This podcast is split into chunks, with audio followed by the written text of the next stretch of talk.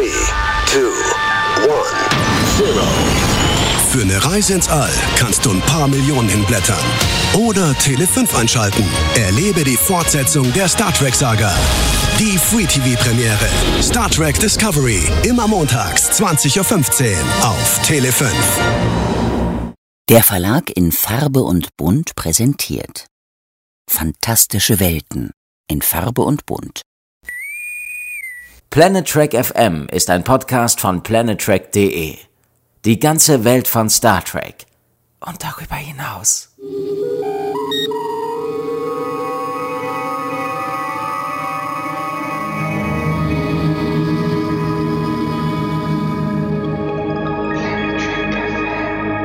Moin moin und herzlich willkommen zu einer neuen Ausgabe von Planet Trek FM, die ganze Welt von Star Trek mit mir, Björn Sülter. Und mir, Claudia Kern. Hallo Claudia. Hi Björn.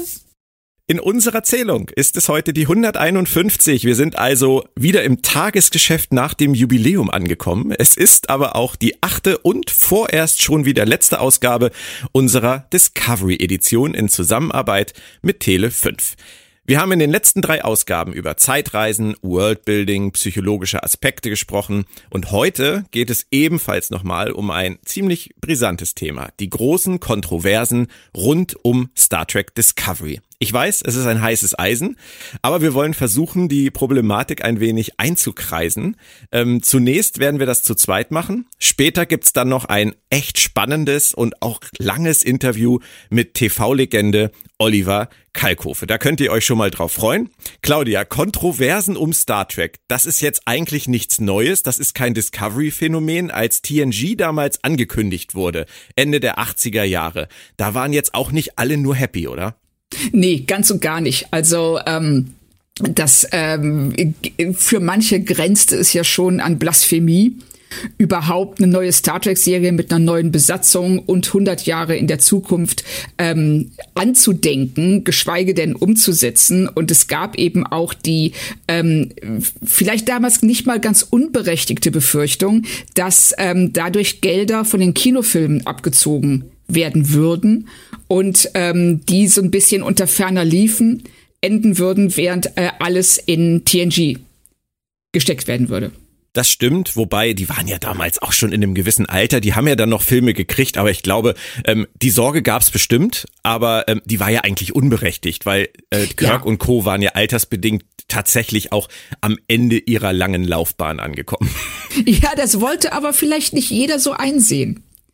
Also das, ich weiß das auch damals ähm, von den ähm, Originaldarstellern, die haben sich, glaube ich, überwiegend bedeckt gehalten, was die neue Serie angeht, aber ich weiß nicht, ob die nicht auch so ein bisschen den Eindruck hatten, so, hey, wir müssen jetzt ähm, in Rente gehen, ob wir wollen oder nicht.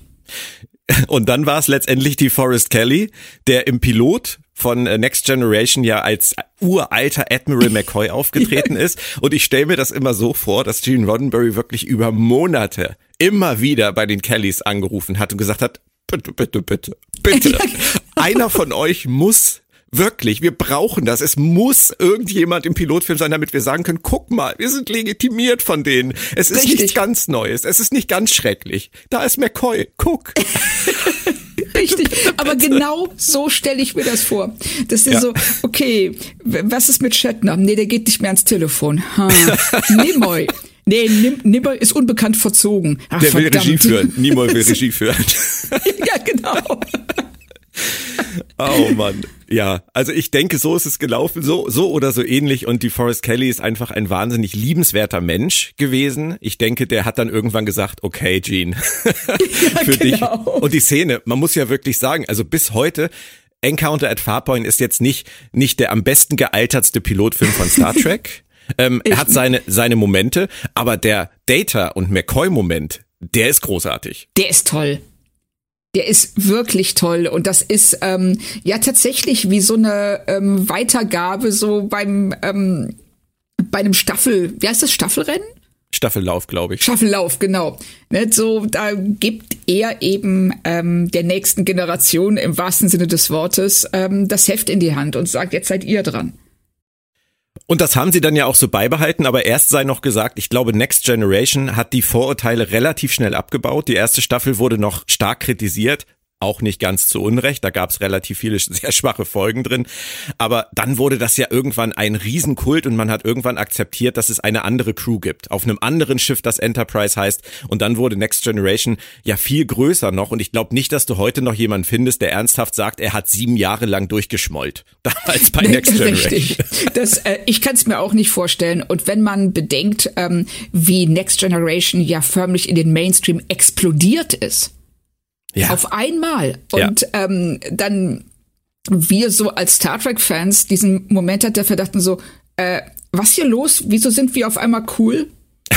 Das waren wir nie. Ja, das ist, das ist irre. Aber deswegen, also die Serie, die hat am Anfang viel abbekommen und dann aber gar nicht mehr. Und dann kam 1993 Deep Space Nine und äh, auch das werde ich nicht vergessen. Da saßen sie dann alle zu Hause. Alle ist natürlich übertrieben. Da saßen dann einige zu Hause und haben gesagt, wie was? Station, kein Schiff, keine Enterprise. Wie kann das sein? Das war aber eigentlich schon alles, oder? Ja, also es machte, die Kontroverse machte sich hauptsächlich daran fest, wie, wie stationär das Ganze ist. Und ähm, dieser ähm, Weggang eben von einem Schiff zu einer Raumstation. Und man muss ja auch sagen, wie wir ja dank unserer Deep Space Nine Re-Experience wissen, ähm, ist das auch am Anfang nicht ganz so einfach gewesen für alle. Für alle Beteiligten auf beiden Seiten ja, tatsächlich. Aber richtig. ich glaube wirklich, ähm, auch bei Deep Space Nine war das größte Problem für die Fans, die eins damit hatten. Es ist etwas Neues, es ist etwas anderes und das ist etwas, was ich zum Beispiel auch nie wirklich verstanden habe, weil wir Star Trek-Fans freuen uns doch eigentlich über das Neue und Unbekannte, aber trotzdem war im Fandom die Angst vor was Neuem und Unbekanntem auf dem Fernsehschirm immer riesengroß. Ja, und das ist, das ist wirklich, das ist, das ist total interessant, dass man sagt so, oh ja, wir, wir lieben eine Serie, die, ähm, äh, die davon lebt, Neues zu entdecken und ähm, sich mit neuen Kulturen und äh, Wesen auseinanderzusetzen und einfach auch die eigene Menschlichkeit daran abzuklopfen. Aber wenn es dann uns betrifft und sagen wir mal so, der Sprung von einem Raumschiff zu einer Raumstation ist jetzt nicht gerade wie der Sprung in eine andere Galaxie ja, aber sind wir so, nee, ich weiß nicht. ist nicht mehr mein Star Trek. Genau. Ja. Richtig. Das ist auch so ein Satz, der ja wirklich so oft viel in den letzten äh, über 50 Jahren oder sagen wir mal seit Next Generation gestartet ist. Das ist nicht mehr mein Star Trek. Und ja. ich erinnere mich an ein an einen grandiosen Leserbrief damals, als zur vierten Staffel von Deep Space Nine Worf zur Besatzung stieß. Ähm, vorher war schon das große Thema gewesen, die Defiant, Zugeständnis an die Fans, jetzt holen sie doch ein Schiff zur Serie, aber es ist nicht die Enterprise. Da waren schon die ersten verstimmt. Und dann kam Worf. Und dann kam dieser Leserbrief aus Amerika, wo jemand schrieb, dass für ihn Star Trek jetzt wirklich tot und beerdigt ist, weil sie Worf ruiniert haben mit okay. alleine schon The Way of the Warrior, wie er da dargestellt wurde. Das ist nicht mehr mein Worf. Das ist nicht der Worf aus Next Generation. Der ist jetzt komplett kaputt geschrieben. Und ich habe das damals überhaupt nicht verstanden, weil ich fand das großartig, wie ich ihn da auch toll. Haben. Ja, also ähm, ich verstehe auch nicht, woran er das festmacht, das mich wirklich interessieren würde. Ich meine, gut, das ist jetzt so lange her, dass es wahrscheinlich schwer äh, wäre, den danach zu fragen. Aber ähm, der ist noch heute Gram gebeugt, deswegen. genau so. Na, irgendwie 100 Therapiestunden. Nein, das ist Schreibt seit 30 Jahren äh, Sachbücher darüber, warum Worf durch Deep Space Nine ruiniert wurde. Nein, ja, und seine aber, eigene Worf Fanfiction. Ja, genau, genau. So, so hätte es richtig laufen müssen. Aber daran sieht man halt, dass ähm, auch da wieder so ein kleiner Aspekt, die nehmen jetzt eine meiner geliebten Figuren aus meiner Star Trek Serie und verpflanzen die in eine andere Serie, die ich nicht mag, die ich nicht schätze, die böse ist, die düster, dystopisch ist, die was mit Krieg zu tun hat, alles anders als Next Generation. Daraus entsteht dann wahrscheinlich diese Angst, dass diese Figur in diesem neuen Setting komplett das verliert, wofür sie steht. Ja, wofür sie in deinem Kopf steht. Genau. Weil ähm, in dem Moment, äh, wenn du also wenn du etwas so, ja, liebst und verinnerlichst, wie, ähm, wie man Star Trek lieben kann oder auch ähm, jede andere Sache, in die du dich so hinein ja, ich, ich will jetzt nicht sagen rein steigern, weil das klingt so negativ. Ähm, aber es wird dann irgendwann zum Teil deiner Identität. Ja. Und das heißt, ein Angriff auf ähm, Worf oder auf Star Trek oder eine Veränderung bedeutet auch, dass deine Identität sich verändert und du siehst hilflos zu. Du kannst daran nichts ändern. Ja. Und das ist, ähm, ähm, glaube ich, auch je nachdem, was es ist, äh, etwas, das Fans sehr, sehr schwer fällt. Ja. Spannend. Psychologisch auch sehr spannend. Das ist super spannend. Das, ähm, das ist ja dann fast schon, das hat ja, äh, ja schon was von Religion. Ja. Ja. Ja, man kann, konnte wirklich manchmal den Eindruck kriegen in den letzten Jahrzehnten, Ja, dass es eine Art Fall. Ersatzreligion ist. Ja, auch mit ihren eigenen, mit ihrer eigenen Dogmatik. Ja. Ne, Das ja. darf man machen in Star Trek und da und das ist ja auch was, wenn jemand sagt, das ist nicht mehr mein Star Trek. Frag dann mal, was ist denn dein Star Trek? Mhm. Ist das klar zu definieren? Und ähm, ich würde glauben oder behaupten, dass es in ganz vielen Fällen eben nicht geht. Die, du weißt nur, das gefällt mir nicht und das ist nicht mein Star Trek. Also es ist einfach zu sagen, was deiner Meinung nach Star Trek nicht ist. Aber was Star Trek ist, ist viel, viel schwerer. Und da bewundere ich dann immer die Doctor Who-Fans, Claudia, auch wenn ich ja kein großer Doctor Who-Fan bin. Was? Aber ihr, ja, das weißt du ja nun, Ja, komm, ich sei nicht so echauffiert. aber ihr seid ja nun wirklich seit Ewigkeiten daran gewöhnt, immer, stell, immer wieder einen neuen Doktor vorgesetzt zu bekommen. Und wie heißt, wie heißt die andere Rolle? Companion? Äh, ja, Oder? die Companions, genau. Oh Gott, ich hab's richtig gemacht, meine Güte. Super. Und, und, das, und das mit dem Wissen von einer nicht ganz zu Ende geguckten, geguckten Doctor Who-Folge. oh, ich Wahnsinn. sehe schon, wir müssen hier mal ein, ähm, ein äh, Erziehungsprogramm, ein Doctor Who Erziehungsprogramm einleiten. Ja, ja, ja. Aber worauf ich hinaus Nee, ich will, ist, nicht so. worauf ich hinaus will, ist, ihr seid daran gewöhnt, dass sich immer alles verändert. Weißt du, Stillstand ist der Tod, wie Ja. Herbert Grönemeyer so schön gesungen hat. Und für euch war immer alles neu. Und als dann das erste Mal bei Star Trek ein neuer Captain eingesetzt wurde, haben alle geschrien, oh Gott, das geht nicht. Kirk ist weg. Wo ist Kirk? Wo ist Spock? Stimmt. Das finde ich großartig. Und das hat, glaube ich, Doctor Who-Fans nie gestört. Im Gegenteil, es war immer spannend. Es war immer spannend. Ich, natürlich ist jeder Doktor immer der Schlimmste. Jeder neue Doktor. Und, so, das, und dann nach ähm, ein, zwei Folgen ist es der beste, den es je gegeben hat. Also abgesehen von äh, bestimmten Ausnahmen. Aber insgesamt, klar, ist das äh, als Serie so stark auf ähm, Veränderung ausgelegt, dass du als Fan eben auch bei jedem Doktor weißt, das ist nicht für die Ewigkeit. Hat vielleicht geholfen. Ja, auf jeden Fall. Das glaube ich schon. Jetzt müssen wir nur zwei, drei, vier, fünf Jahre durchhalten, dann ist er oder sie wieder weg, meine Güte. Ja, genau, dann, dann, dann kommt der nächste und dann und danach kommt wieder einer. Und dann wird es alles besser.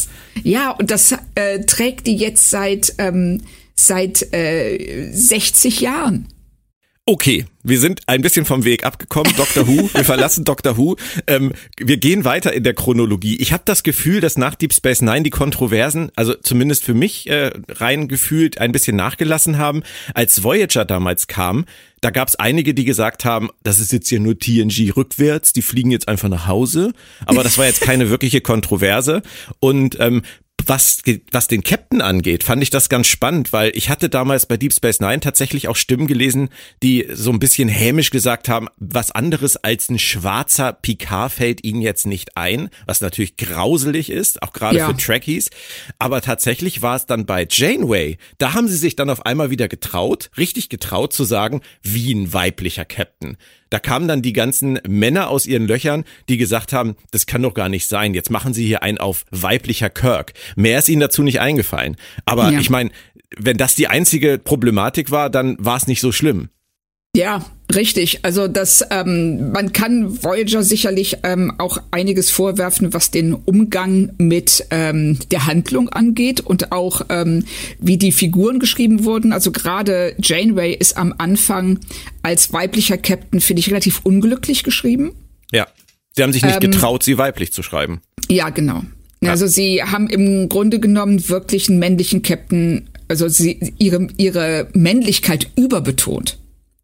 Ja, verrückt, und- oder? Auch Ja, verrückt. ganz, ganz seltsam. Also ich weiß auch nicht so richtig, äh, was daran so schwer ist, wie George R. R. Martin das ist mal schön gesagt, als er gefragt wurde, wie er es denn schafft, ähm, äh, äh, so starke Frauengestalten zu schreiben. Und er sagte, ja, ich schreibe die einfach wie Menschen.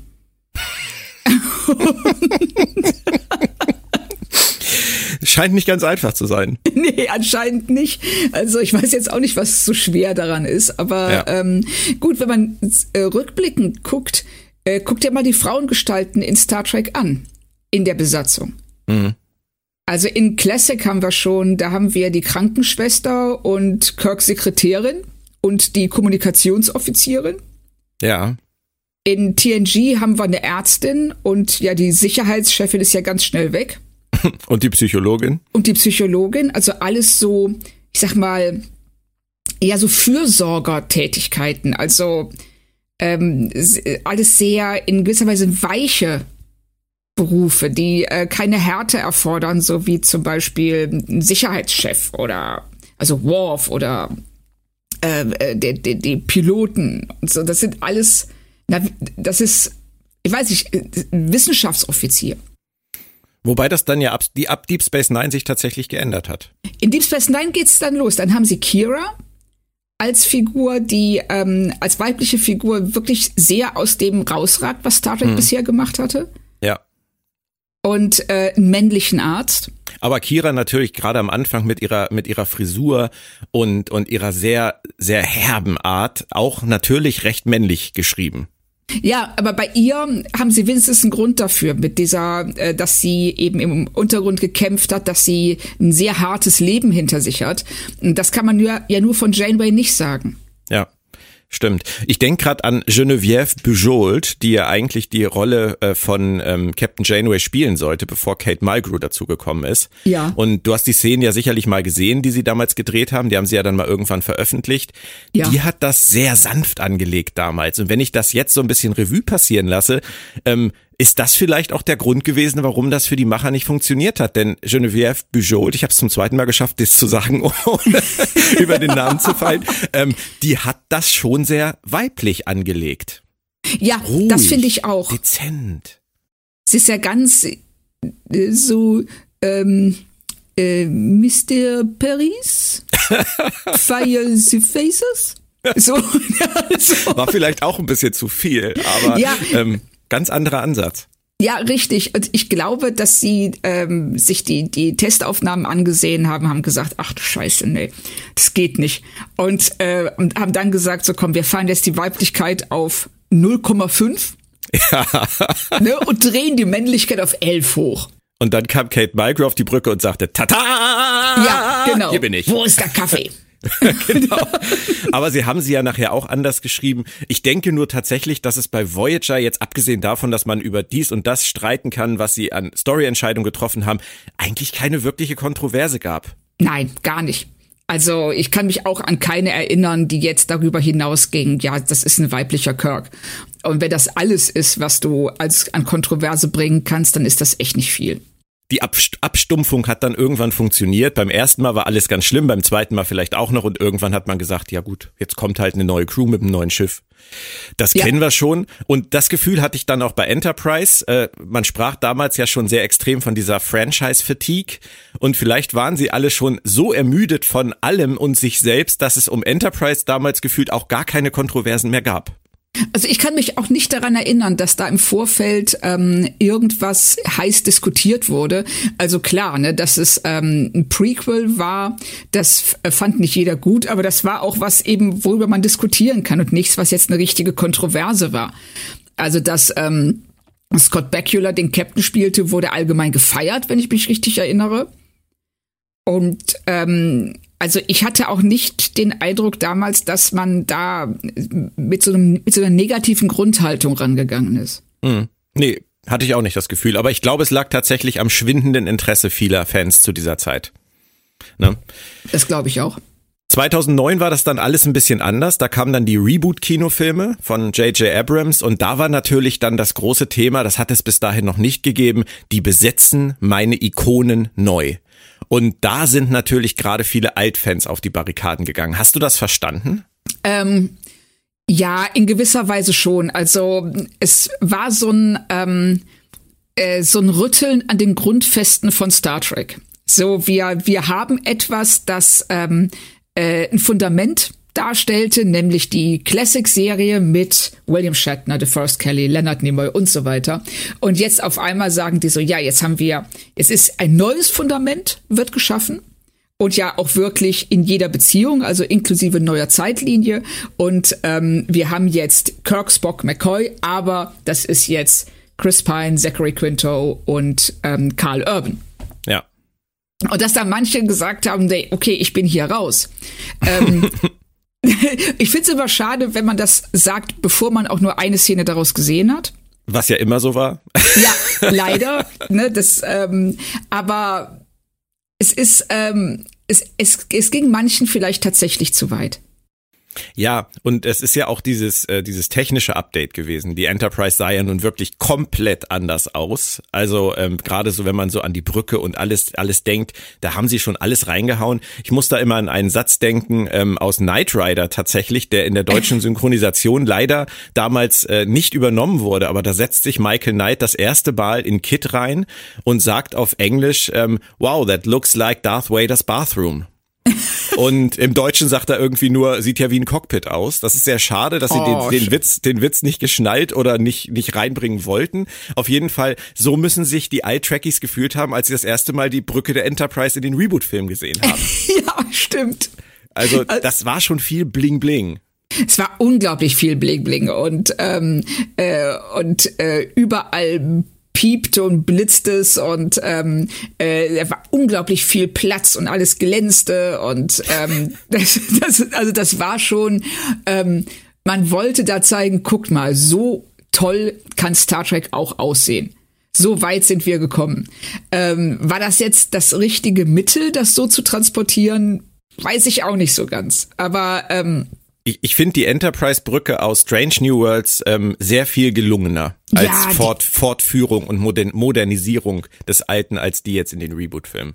Absolut. Also die in den Reboot-Filmen, das war so, ähm, ja, wie so, ähm, so äh, diese diese Fernsehsendungen, in, in denen Autos aufgemotzt werden. Genau, ja, ja. so. Ja, ich, ich weiß ganz genau, was du meinst. Und ähm, wenn ich da auch an den an den ersten Maschinenraum in den Reboot-Film denke, der in dieser in dieser, ich weiß nicht, ob das eine, eine Bierbrauerei war oder so, auf jeden Fall, wo sie das gedreht haben, da waren ja diese Rohrleitungen überall. Ja, ja, ja. So eine genau. Lagerhalle mit Rohrleitungen. Das ist natürlich schon ist natürlich schon echt drüber. Aber du hast das eben so schön gesagt. Das kam halt schon, bevor die Leute auch nur eine Szene gesehen haben. Und wenn man ehrlich ist, im Nachhinein, man muss die Filme nicht mögen, man muss, äh, man muss da nicht mit einem d'accord gehen. Aber die haben schon geile Schauspieler ausgesucht. Sie machen das technisch perfekt und ja. ähm, es hat Star Trek wieder so ein bisschen mehr dem Mainstream geöffnet. Also ich kann über die Reboot-Filme, vielleicht abgesehen vom zweiten, nichts Böses sagen. nee, gar nicht.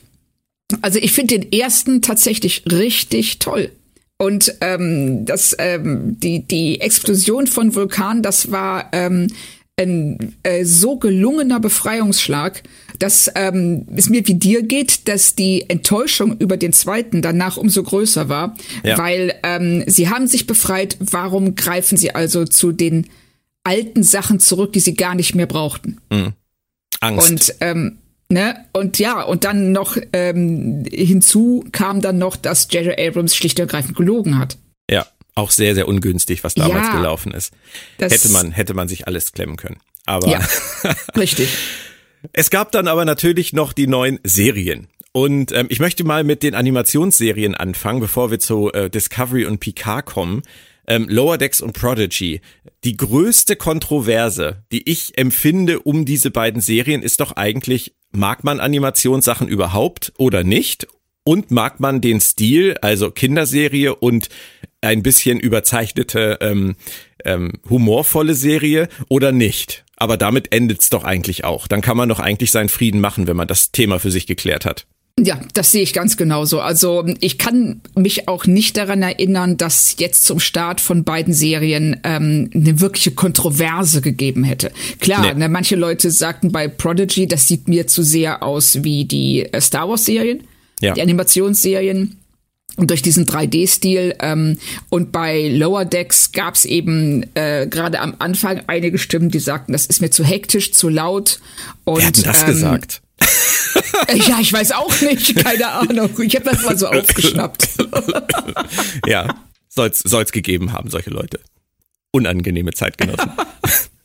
Ganz seltsam, auch überhaupt nicht nachvollziehbar. Ja, ja. Nee, ich, ich verstehe das auch. Ich verstehe das auch ehrlich gesagt bis heute. Ich mag ja Lower Decks wahnsinnig gerne, so genau wie du inzwischen, aber ich verstehe jeden, der sagt, er kommt damit nicht klar, weil ja. ähm, es ist was anderes und ich guck zum Beispiel auch nicht Rick and Morty.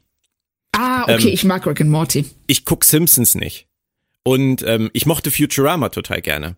Ja. Aber das war immer tatsächlich die einzige Animationsserie, die ich mochte. Und deswegen war es. Nee, gar nicht. Gar nicht. Und ähm, deswegen war es vielleicht auch nicht überraschend, dass äh, ich mit Lower Decks am Anfang Probleme hatte. Stimmt. Das macht aber, total Sinn.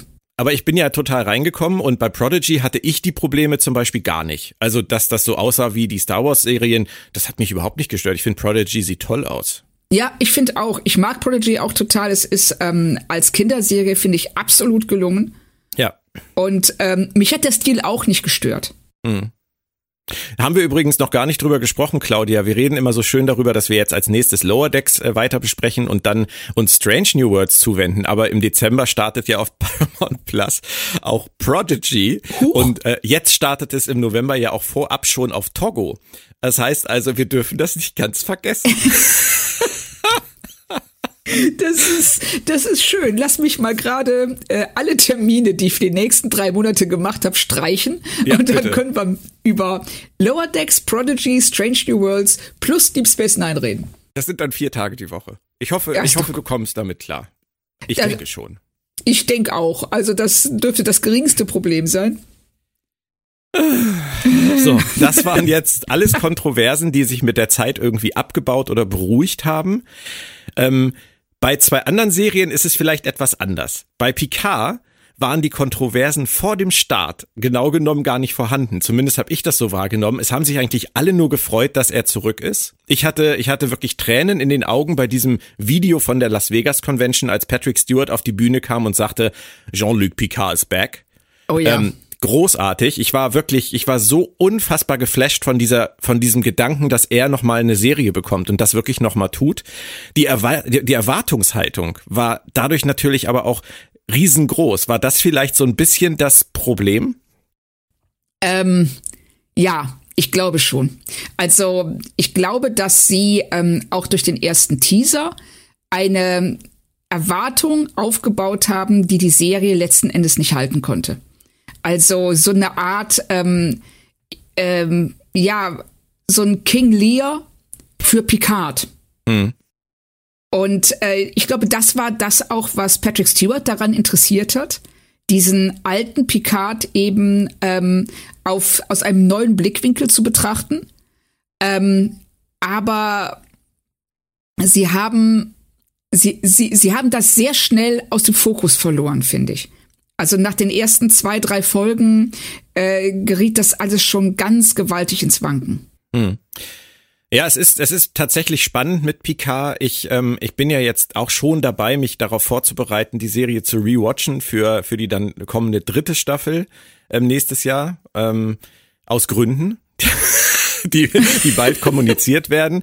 Und ich stelle fest, dass ich altersmilde werde. Also ich sehe tatsächlich inzwischen im, im Rückblick sehe ich mehr von den Dingen, die sie versucht haben und kann akzeptieren, dass es ihnen einfach nicht gelungen ist, es komplett durchzuziehen. Ich weiß nicht, ob das irgendeinen Sinn ergibt, aber ich glaube, diese, diese Beschäftigung mit dieser Figur Picard im Alter, die ist eigentlich gar nicht schlecht und die haben sie wirklich versucht immer wieder reinzubringen an ganz verschiedenen Momenten, aber es ist ihnen irgendwie in ihrem Wirrwarr der Stories, die sie versucht haben aufzubringen, nicht gelungen, das so zu erzählen, dass es am Ende wirklich durchgedrungen ist.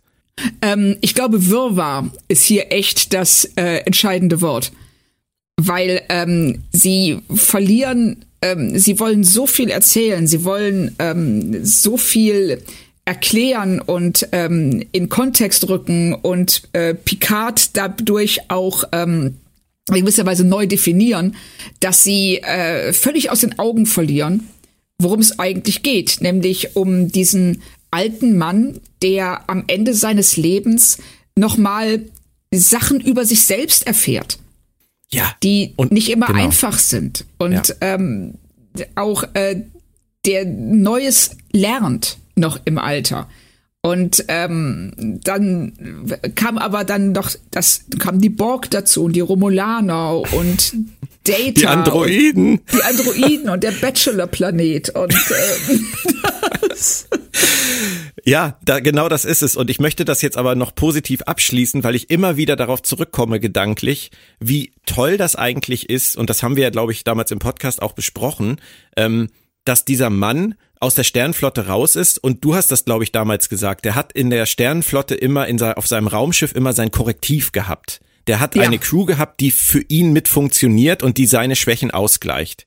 Und als er dann auf sich allein gestellt war danach, da ist das alles irgendwie verkümmert und da sind diese Schwächen, die er als Mensch einfach hat, was völlig normal ist und was auch ein Picard haben darf, sind irgendwie in den Vordergrund getreten, dass er ja. sich bei Leuten nicht mehr gemeldet hat, dass er Leute vernachlässigt hat, dass er egoistisch geworden ist.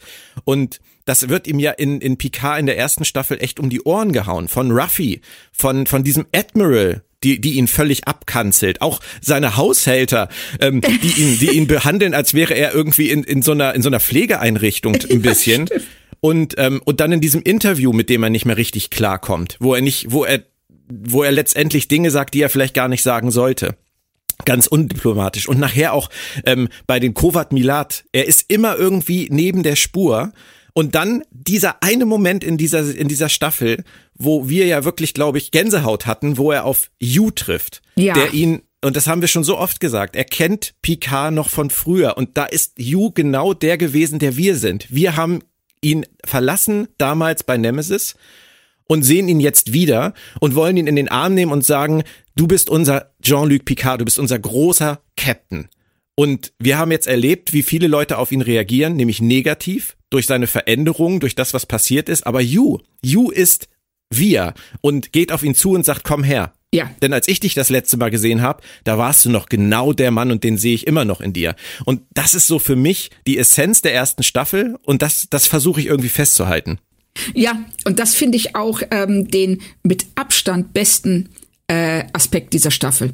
Ja. Diese ähm, zweigleisige Betrachtungsweise zwischen dem, was wir sehen, was wir kennen, oder wie wir Picard kennen, und äh, stellvertretend für uns halt You, wie du schon gerade gesagt hast, um dann eben die anderen, die diese vielen Jahre danach mit ihm erlebt haben und eben auch ähm, den Wandel von Picard ohne sein, ähm, sein Korrektorat äh, an Bord der Enterprise und ähm, darauf folgend eben, wie diese Schwächen immer stärker werden.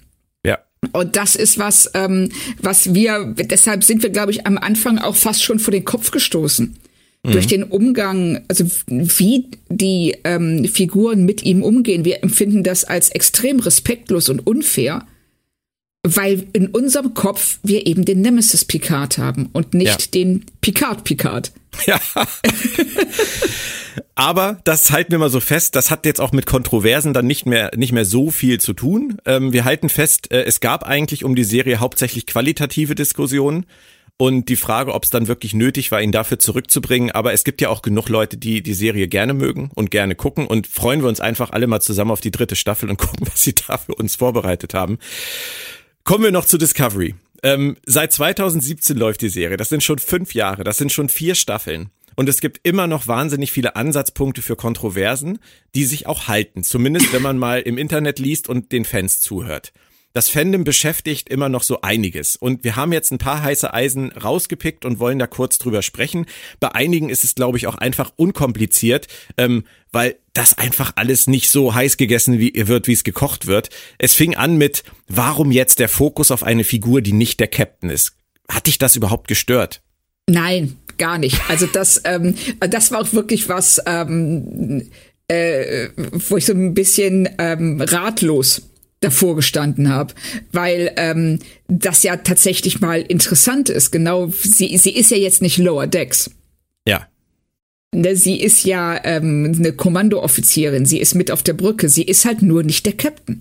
Und ähm, so eine Figur zu erleben und deren Entscheidungen und ähm, Probleme mit zu erleben, ich weiß jetzt nicht, wo da das Problem ist. Unser Problem war dann eher mit der Zeit, dass wir immer das Gefühl hatten, dass sie zwar eine Figur in den Mittelpunkt stellen, die eben nicht die letzte Entscheidungsmacht hat, aber mit Michael Burnham eine Figur daraus machen, die immer Recht haben will und am Ende auch immer Recht hat. Da haben sie dann am Ende nicht das geschrieben, was sie eigentlich wollten. ja, das, ähm, ich, da rätsel ich auch noch immer so ein bisschen drüber. Also weshalb man das, ähm, weshalb man sie so geschrieben hat. Weil klar, sie anders zu schreiben, wäre viel, viel schwerer gewesen. Ähm, aber so ist sie immer diejenige, die sagt, der Captain sagt, ähm, wir fliegen nach rechts. Sie sagt, nein, wir fliegen nach links. Und am Ende hat sie recht. Und das ist immer so. Und das ähm, macht es relativ langweilig, auch sie als Figur zu beobachten, weil da sie immer recht hat, muss sie auch keinen Lernprozess durchlaufen. Hm. Ja, aber grundsätzlich die Idee zu sagen, wir machen das vom Ansatz her mal anders, hat mich nie gestört. Also das ist eine Kontroverse, die ich nicht verstanden habe. Nee, das hat sich mir auch entzogen. Nicht entzogen hat sich mir die Kontroverse um die neuen Klingonen, muss ich ehrlich sagen, weil als ich da die ersten Bilder gesehen habe, habe ich schon gedacht, warum jetzt? Ja, also ähm, ich habe ja immer noch so ein bisschen so eine leichte Schwäche für die, äh, für das, was sie mit den Klingonen machen wollten. Ähm, weshalb die deshalb schon wieder anders aussehen mussten. Und vor allen Dingen auch aussehen wie so Albino-Maulwürfe. Das ja, es ist, äh, ich verstehe, was du meinst. Schwierig. Brian Fuller hat, hat Ideen gehabt, wollte da was machen und ähm, ist am Ende nicht mehr dazu gekommen. Vieles war, war spannend, aber vieles dann auch wieder nicht zu Ende gedacht. Und, und diese Optik, ich glaube, da hat sich einfach Brian Fuller vergaloppiert, weil da sind sie dann ja auch nachher zurückgerudert. Dann haben sie den Klingonen auf einmal wieder Haare gegeben, haben gesagt, die rasieren sich die nur in Kriegszeiten ab. Was ja auch ein Rückgriff in den Kanon war, völlig in Ordnung, aber ist natürlich trotzdem albern. Und sie sahen ja trotzdem noch völlig anders aus.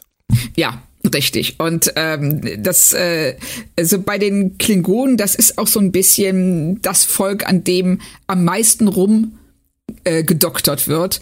Und äh, mal mit sehr, sehr guten Resultaten und mal eben auch nicht. Und äh, das hier würde ich auch eher unter eben auch nicht verbuchen. Ja, und schon immer, das muss man halt auch ehrlich sagen, die Klingonen waren einer Dauerevolution unterzogen in Star Trek, von den Serien über die Filme und wieder zurück. Und wenn man dann jetzt natürlich sieht, dass nach Discovery jetzt Picard Worf wieder zurückbringt und Worf aber so aussieht, wie Worf natürlich aussehen muss, dann wird das Ganze irgendwann unübersichtlich. es, es wird dann eben so wirr wie, ähm, äh, ja, wie die Handelstränge von Picard. Also, Richtig. Ne, wir haben hier ein Volk, das ja, das hat das mal das eine und dann gab es diesen Virus und dann sahen sie auf einmal anders aus und aber auch nicht und jetzt. Du kannst ähm, ein Sachbuch über die Klingonen-Evolution schreiben. Schon alleine wow. das. Ja. Stimmt. Nein, ich glaube, das will keiner von uns. Ich Nein, will das, glaube, es will auch keiner lesen. Nee, es will keiner lesen, es will auch niemand so wirklich daran erinnert werden. Nein. Äh, dritte Kontroverse. Diese Erzählweise zu sagen, wir machen jetzt keine Einzelfolgen mehr, ähm, was sie ja in Picard fortgesetzt haben, wie in Discovery auch, was sie in Prodigy sogar ein bisschen fortsetzen, aber in Lower Decks nicht. Ähm, wir machen das jetzt wie in einem Buch. Das war ja das, was damals Michael Chabin vor der ersten Picard-Staffel auch gesagt hat. Wir erzählen eigentlich einen Roman in zehn Kapiteln. Ähm, die Idee an sich finde ich super. Es hat ja auch bei Deep Space Nine zum Beispiel am Ende gut funktioniert oder auch mal Anfang der sechsten Staffel ähm, mit sechs Folgen. Aber hier bin ich mir nicht ganz sicher, wie erfolgreich das letztendlich immer so war. Ja, das, ähm, ja, es, äh, ich kann die Idee total nachvollziehen. Das ist, ähm, ich sag mal, auch ein Stück weit ähm, das Fernsehen, an das wir gewöhnt sind ja. heute. Also wir sehen ja ganz, ganz oft eben Geschichten, die über x Folgen erzählt werden. Mhm. Und ähm, mit Anfang, Mitte und Ende. Und ähm, das hat Discovery eben auch versucht, weil klar, Star Trek soll und muss mit der Zeit gehen. Und ähm, sie haben, glaube ich, auch ein bisschen zurückgeguckt, haben gesagt, was ist das, was am besten funktioniert hat in Star Trek? Und das war zum einen ein Schiff namens Enterprise. Ja. Ähm, aber ein Schiff prinzipiell. Und zum anderen eben gefeiert wurde Deep Space Nine eben wegen seiner äh, aufeinander aufbauenden Geschichten. Aber Deep Space Nine hatte halt auch immer diese tollen Einzelfolgen dazwischen. Ja, genau. Und, äh, und da haben sie aber wohl, und vielleicht auch aus dem Blickwinkel raus, hey, okay, es, äh, es macht momentan fast jeder, mhm. also müssen wir es auch tun. Und äh, eben mit Michael Chabon haben sie natürlich auch einen Romanautor an Bord gehabt, der ähm, sowas theoretisch zumindest schreiben kann. Aber ihre anderen Autoren kommen aus dem traditionellen Fernsehen, aus dem seriellen Fernsehen. Mhm. Und eben nicht aus dem linear erzählten. Und ähm, ich glaube, dass es denen extrem schwer gefallen ist, solche ja staffelübergreifenden Geschichten zu erzählen. Das zeigt sich ja auch immer wieder dadurch, dass sie ähm, oft in der Mitte halt Wasser treten, weil sie denken, sie haben nicht genug Story, um äh, die die Staffel zu Ende zu erzählen, nur um dann am Ende auf einmal in einen totalen Schweinsgalopp zu verfallen, um das auch irgendwie zu Ende zu kriegen, bevor die Staffel vorbei ist. Das haben wir in unserer Besprechung der dritten und vierten Staffel von Discovery natürlich auch thematisiert. Äh, auf Tele 5 läuft jetzt ja gerade erst die dritte an, deswegen sind wir da vorsichtig. Aber wir können auch sagen, dass unserer Meinung nach ähm, die dritte und vierte Staffel von Discovery, was die Erzählung an sich angeht, am besten funktioniert haben. Auch wenn wir da unsere Probleme hier und da hatten, aber grundsätzlich haben sie es in der dritten und vierten Staffel deutlich besser für uns hingekriegt als in der ersten und zweiten. Auf jeden Fall. Und ähm, ich finde auch tatsächlich dieser Befreiungsschlag, den sie ja jetzt in der dritten Staffel ähm, gemacht haben, ähm, der hat wahnsinnig viel geholfen. Ja, und dann auch noch was, was sie in der nächsten Staffel machen, wo wir jetzt hier natürlich noch nicht drüber reden können. Ähm, das hilft auch nochmal. Ja. Und ähm, also und sie machen sich auch, sie fangen an, sich dieses Universum zu eigen zu machen. Hm. Und ähm, das ist wirklich gut. Ja. Das stimmt. Und auch bei Picard sehe ich es letztendlich so. Wir haben ja auch festgestellt, als wir die zweite Staffel dann doch noch ausführlich besprochen haben, dass wir Momente haben, die für uns einfach nicht funktionieren. Ich sag nur Brent Spiner als Evil, Sung, ähm, ja, genau. als Soap-Bösewicht. Da sind Sachen drin, die, die, da kommen wir einfach nicht drauf klar. Aber das macht auch nichts. Aber an sich ist diese Geschichte auch teilweise ganz hübsch erzählt. Also es ist, es ist immer so ein Mix aus guten Ambitionen verschenkten, verschenktem Potenzial, aber man muss sich am Ende an die positiven Sachen klammern. Ja, ja, ja, so ist es. Also man kann es natürlich auch ähm, aus äh, komplett dissen und hassen, aber dann muss ich fragen, wieso es dann überhaupt gucken? Das, ähm, es gibt so viel tolles Fernsehen und ähm, wenn man etwas nur guckt, um sich darüber aufzuregen, tut man sich selber und dem, was man guckt, keinen Gefallen. Niemandem wahrscheinlich am Ende. Nein. Ein letzter Themenblock bei Discovery, der immer wieder zu Kontroversen führt. Äh, das sind drei Sachen, die haben ganz viel miteinander zu tun. Ähm, die hohe Emotionalität in der Serie, ähm, und dann das, wofür sich Discovery wirklich verdient gemacht hat über die Jahre, das ist das Thema Diversity und Gender. Ähm, wie stehst du grundsätzlich zu diesen Aspekten in Discovery?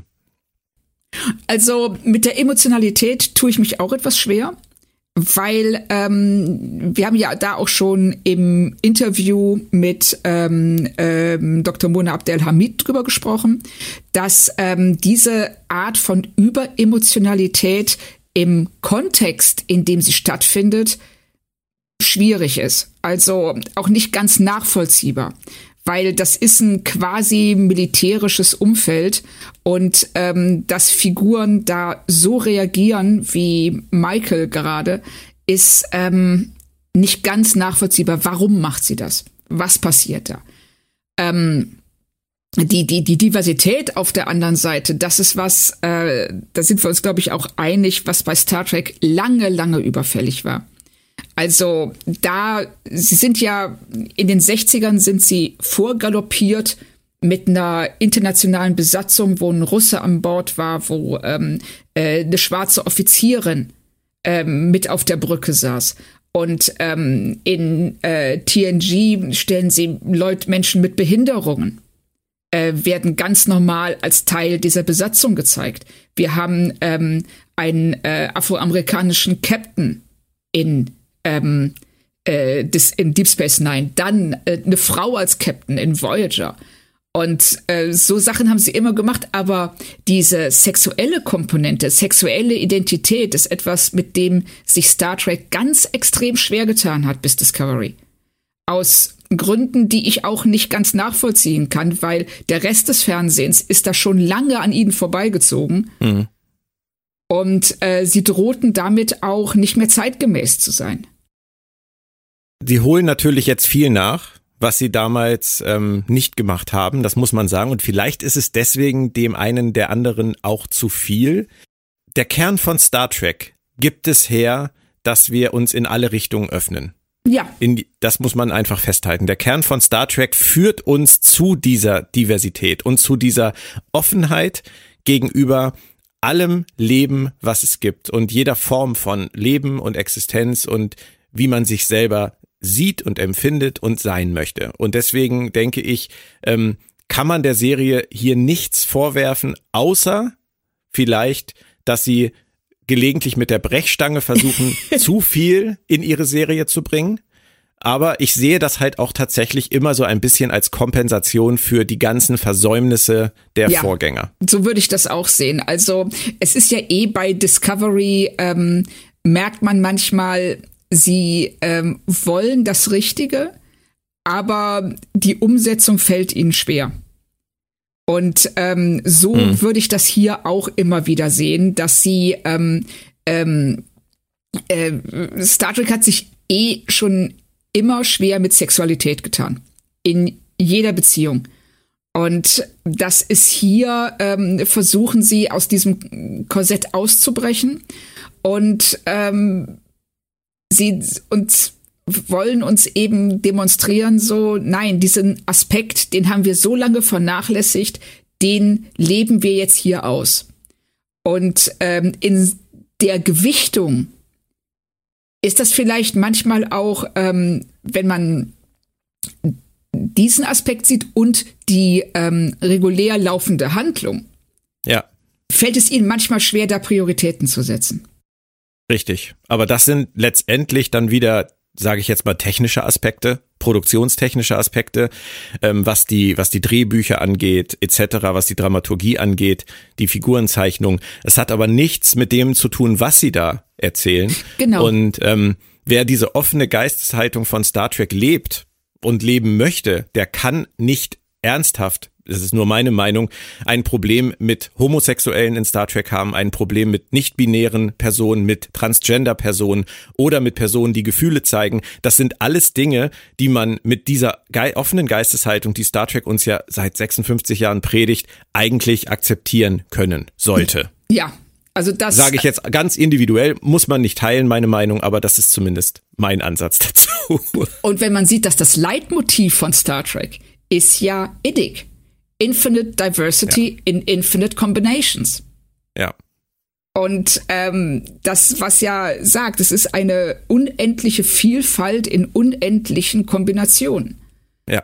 Und ähm, dass sie jetzt, dass sie bis äh, zu diesem Zeitpunkt eben ganz viel davon ausgeklammert haben ähm, und jetzt nachholen, daraus kann ich ihnen beim besten Willen keinen Vorwurf machen. Nein, das Edik-Symbol haben wir damals übrigens äh, für die Geburtsanzeige unserer Tochter benutzt. Oh, wie cool.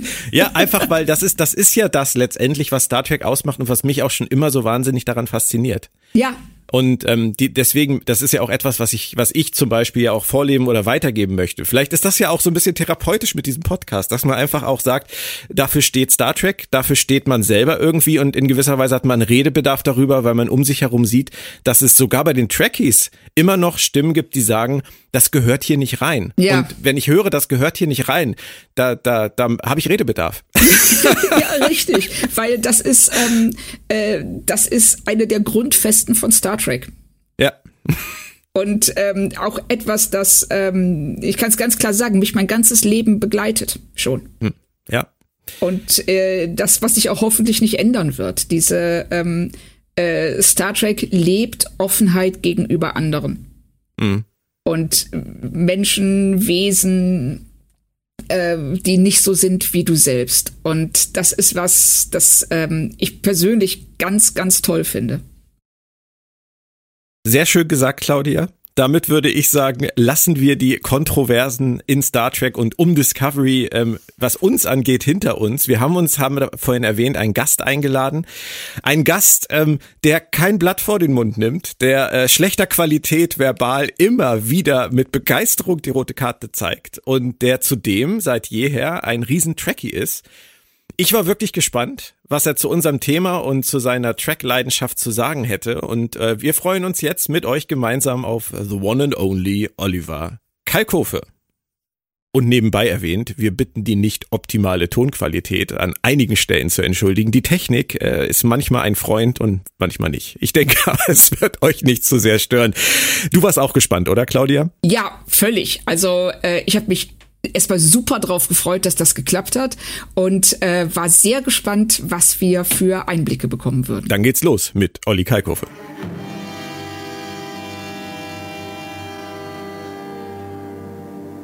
Olli, erstmal vielen Dank, dass du da bist. Wir freuen uns sehr. Ja, es ist mir eine große Ehre und Freude, dass ich endlich hier zum Thema Star Trek mit dabei sein darf.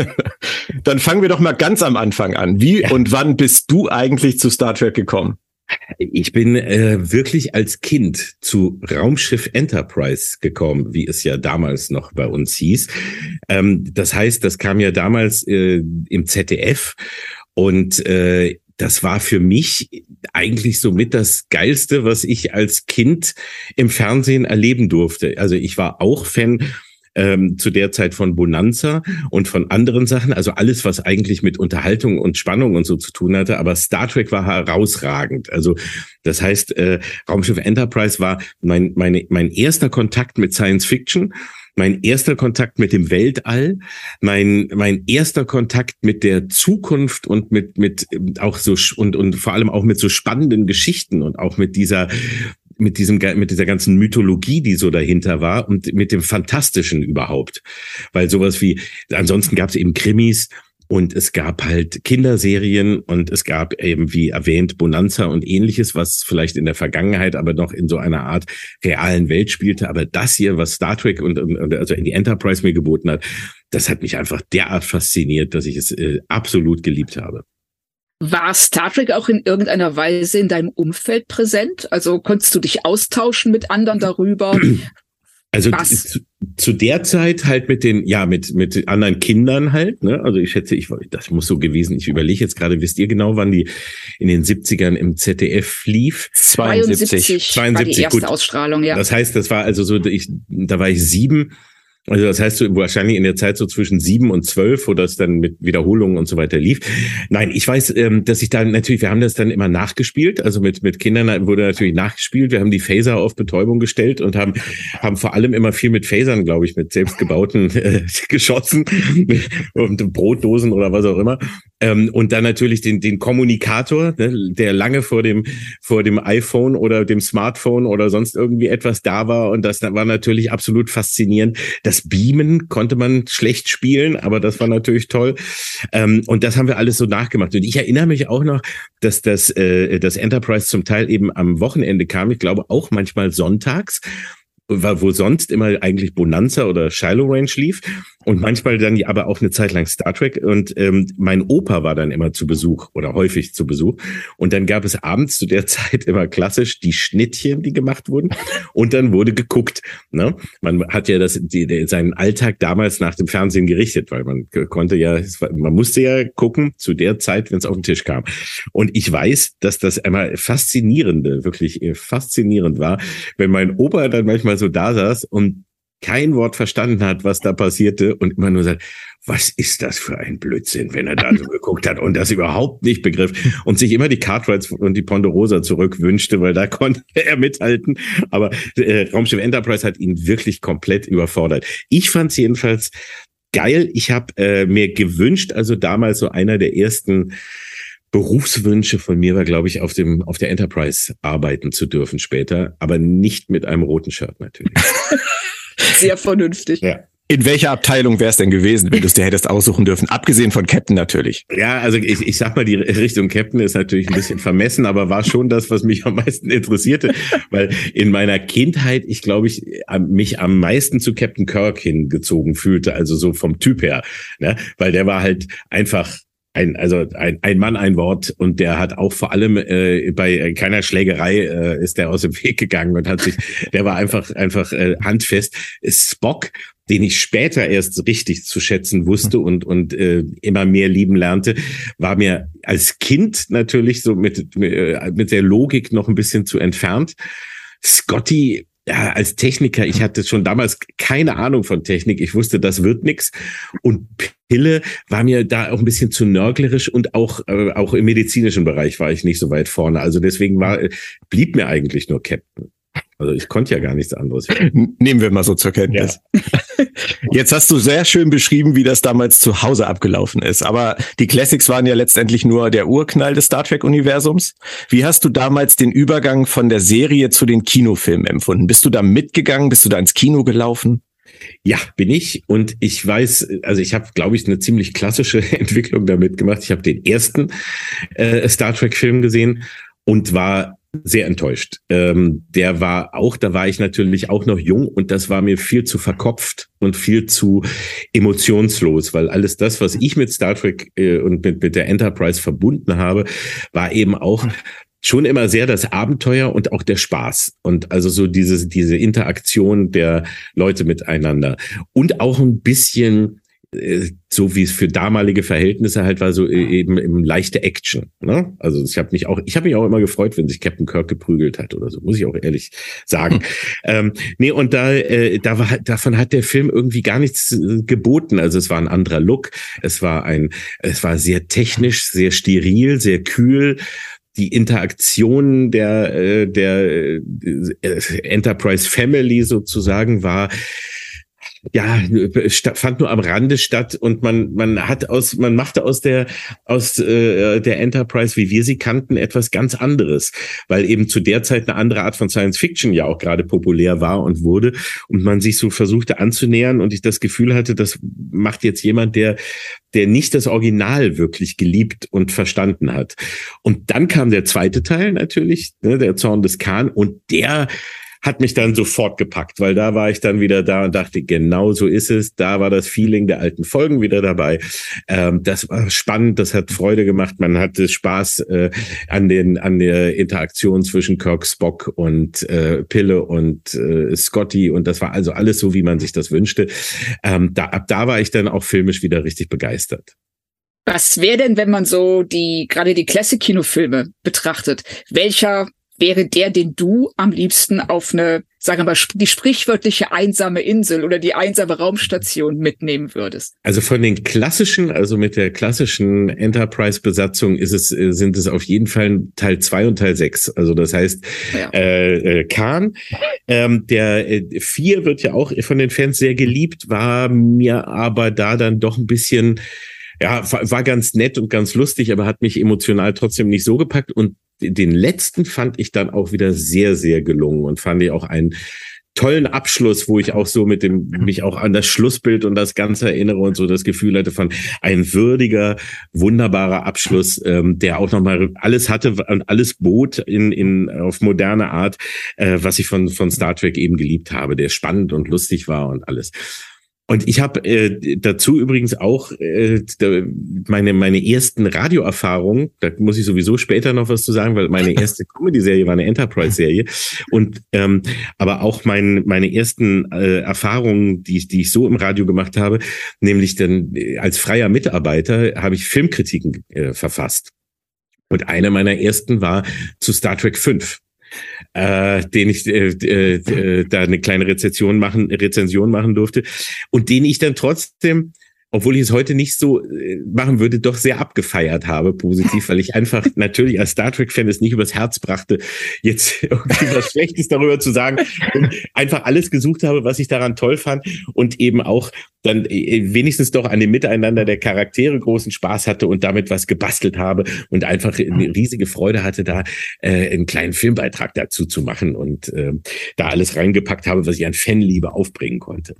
Ich muss aber ehrlich sagen, ich verstehe das, weil ich bin auch gerade in den letzten Jahren dazu übergegangen, immer die positiven Sachen mir herauszusuchen. Gerade auch bei den neuen Star Trek-Serien ähm, gibt es ja auch Dinge, die man vielleicht nicht ganz so gut findet. Aber es gibt immer schöne Sachen. Und das war bei Star Trek 5 auch so. Also ja, diese genau. Crew-Interaktion, die finde ich immer noch großartig. Ja. Fand ich auch. Ja. Nee, und das, das ist aber auch eine Herangehensweise, die, glaube ich, sehr wichtig ist. Weil ähm, ich bin immer, auch wenn man das von mir gar nicht denkt, weil ich ja eigentlich dafür bekannt bin, dass ich mich gerade über das Fernsehen und über Filme äh, äh, eben ja auch, auch viel herziehe und, und sehr kritisch damit umgehe. Trotzdem bin ich, bin ich ja Fan und ich bin, ich, ich liebe das ja. Und ich möchte es auch erst einmal mögen. Also ich gehe nie ins Kino oder ich gehe auch nie an eine neue Serie ran ähm, und sage, ich, ich glaube, die finde ich scheiße und ich will die auch scheiße finden und ich gehe jetzt erstmal ran und nörgle, sondern im ersten Schritt gehe ich immer ran und möchte, möchte sie mögen und versuche alles Positive zu finden. Und dann kommt mit der Zeit manchmal erst, dass man merkt, okay, hast du vielleicht da und da ein bisschen bisschen sehr dir schön getrunken in der Zeit oder hast das sehr versucht irgendwie zu positiv zu sehen? Oder ah ja das was du äh, gedacht hast was sich noch positiv verändert das tut's dann nicht. Also äh, dieses dieses einfach nur nörgeln und meckern finde ich ist immer Quatsch und auch nicht ich finde es auch nicht gut Sachen miteinander zu vergleichen. Also sozusagen, oh, nein, das war früher, das war das Beste und da geht's nicht drüber und ich möchte es wieder so wie früher. Ich finde eben auch, was eigentlich bei Star Trek immer gut gelungen ist, ist so weit mit der Zeit zu gehen und was ich bei jeder einzelnen Serie habe ich Punkte, die ich gut oder nicht so gut finde und die ich schwach oder stark finde.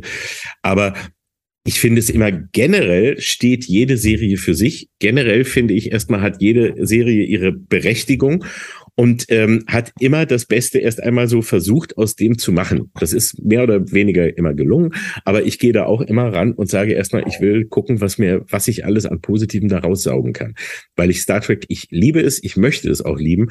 Und um mich da so richtig, richtig bitter zu enttäuschen, da braucht man auch wirklich viel. Das ich finde das wahnsinnig spannend, vor allem weil das sehr selten geworden ist. Also äh, Claudia und ich, wir bemühen uns jetzt seit fünf Jahren bei uns im Podcast darum, fair zu Star Trek zu sein und die schönen Sachen herauszustellen. Ähm, das kommt auch nicht immer bei allen gut an. Es gibt ja auch inzwischen genug Leute, die im Internet einfach nur noch drauf trampeln wollen. Ja. Ähm, aber ich finde es ja. schön, dass du das so siehst. Trotzdem, ähm, die Classics sind nur ein kleiner Teil, auch die ja. Classic-Kinofilme, es kam da ja noch einiges nach. War deine erste Reaktion auf Next Generation wenn du diese Haltung dazu hast, eine grundsätzlich positive oder hast du nach der Ansicht des Pilotfilms vielleicht doch trotzdem gedacht, hm. Ja, ich muss zugeben, nach der äh, Next Generation hat bei mir eine Zeit gedauert. Äh, da war es so, ich habe mich tierisch drauf gefreut, habe versucht, es gut zu finden und habe, glaube ich, so nach fünf, sechs Folgen oder was erstmal aufgehört und war sehr enttäuscht. Ähm, das hatte aber damit zu tun, dass ich da mich erst einmal, also ich konnte mich am Anfang nicht mit der Besatzung anfreunden. Ich fand mhm. genau die ersten Folgen zu kühl, zu, zu kalt zu, ja, so diese militärische Ordnung, die da herrschte. Das, es war keine ähm, man merkte keine Wärme, keine Freundschaft, was halt eben so bei dem, bei, bei der anderen Serie so schön war. Es war, der Humor war total runter, es war sehr ernst und es war mir zu, ja, einfach zu trocken. Also ich habe keinen, ich fand es dann weder so spannend noch irgendwie so äh, lustig oder also emotional. Es hat mich einfach gar nicht gekriegt. Dann habe ich gedacht, okay, ist nicht, ich höre auf. Das war eben damals wirklich noch so, weil ich eben einige Folgen gegeben habe, aber sie mich nicht kriegten. Dann aber, als die zweite Staffel kam, habe ich dann mal wieder in eine Folge reingeschaut und dachte, Moment mal, das war, fand ich jetzt gar nicht so schlecht. Und dann habe ich bei der nächsten Wiederholung oder so, die sie anbot, einfach nochmal angefangen und habe dann eine, eine zweite Chance ge äh, gegeben und gemerkt, je länger die, die lief, desto mehr haben sie sich gefunden. Und ähm, irgendwann war der Punkt, wo du sagtest, ja, jetzt sind sie da. Und äh, plötzlich merkte ich, wo die Vorzüge waren, nämlich nachdem man erstmal diese erste Durststrecke überwunden hatte, ähm, hat man eben eine viel komplexere Struktur gehabt, was so die Charaktere und die Leute angeht.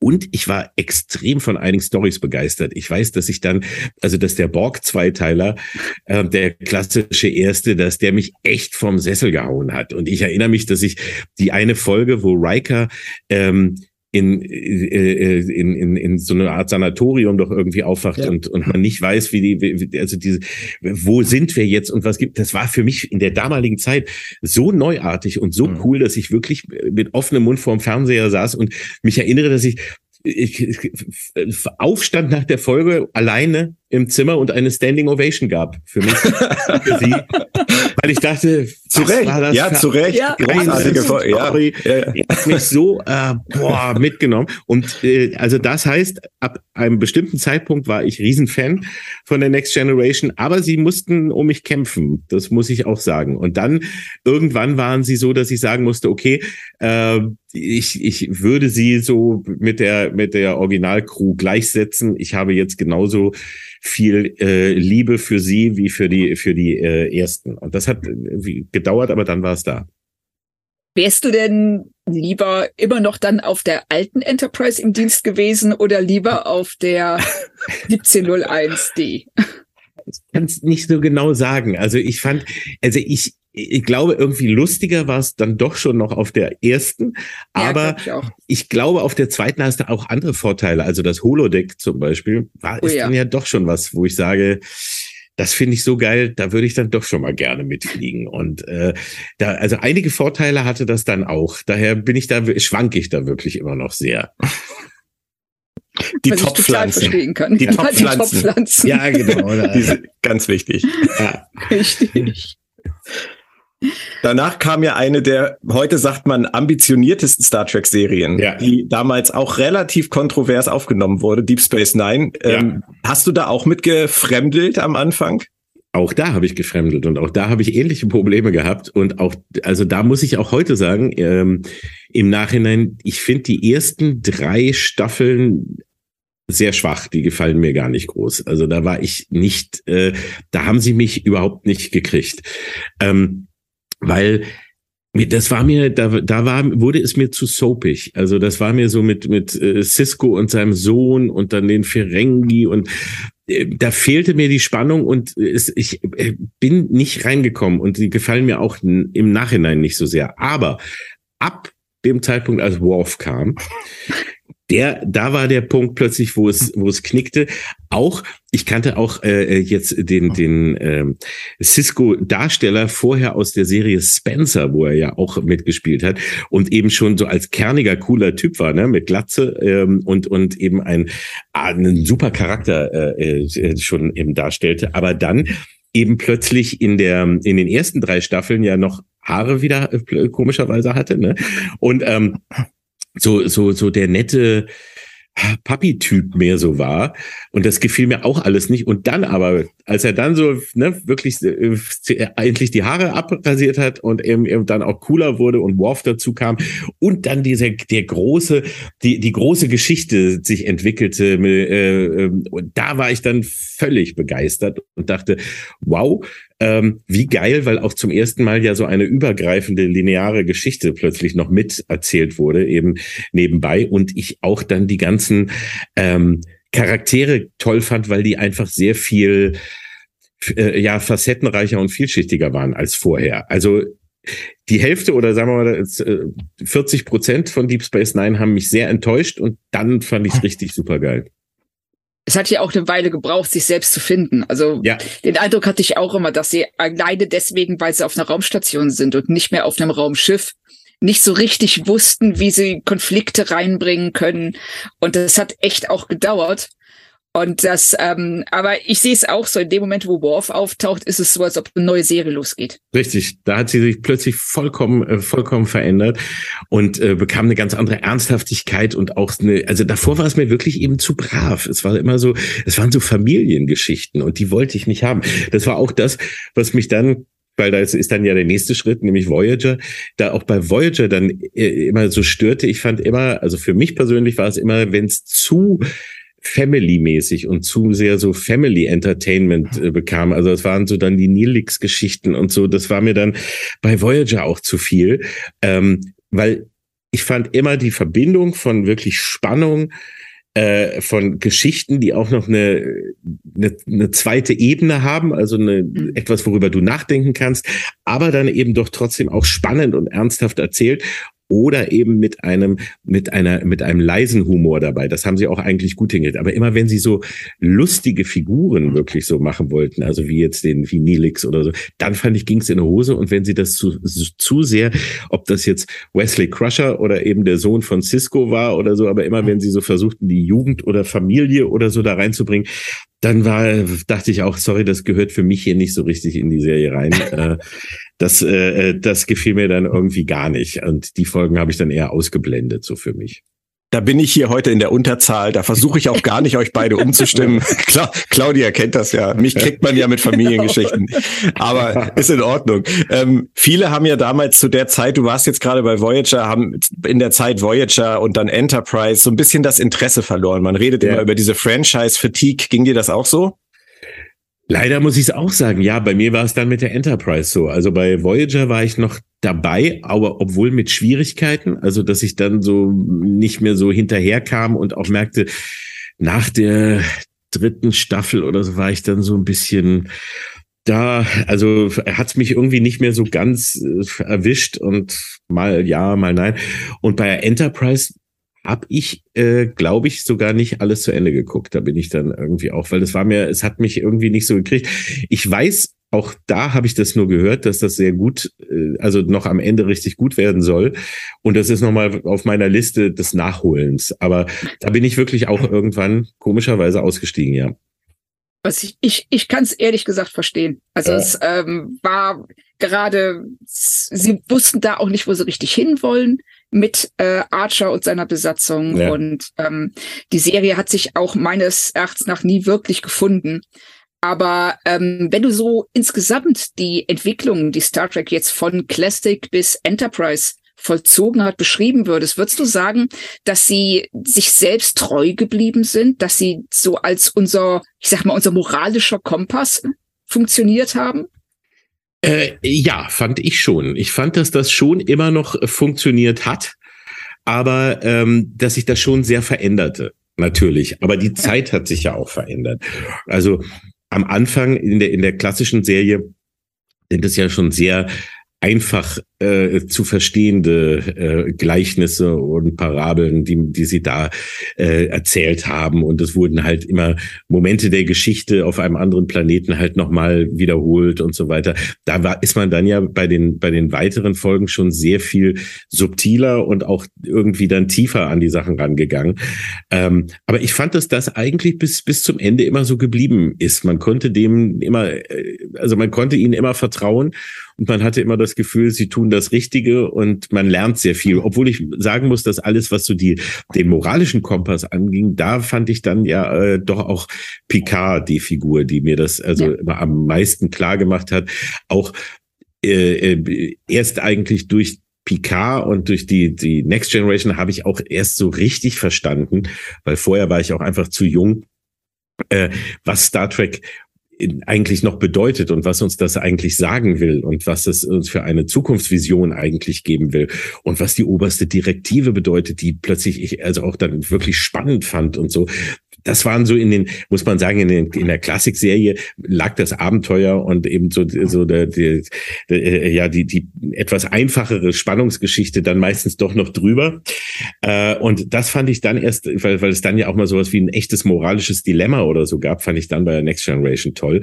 Und das ist auch bis zum Ende geblieben. Aber Next Generation war da, glaube ich, schon, fand ich mal so die herausragendste. Und das war für dich auch nichts, was dich mit der Zeit genervt hat, dass sie immer versucht haben, diese moralische Instanz zu bleiben in Star Trek.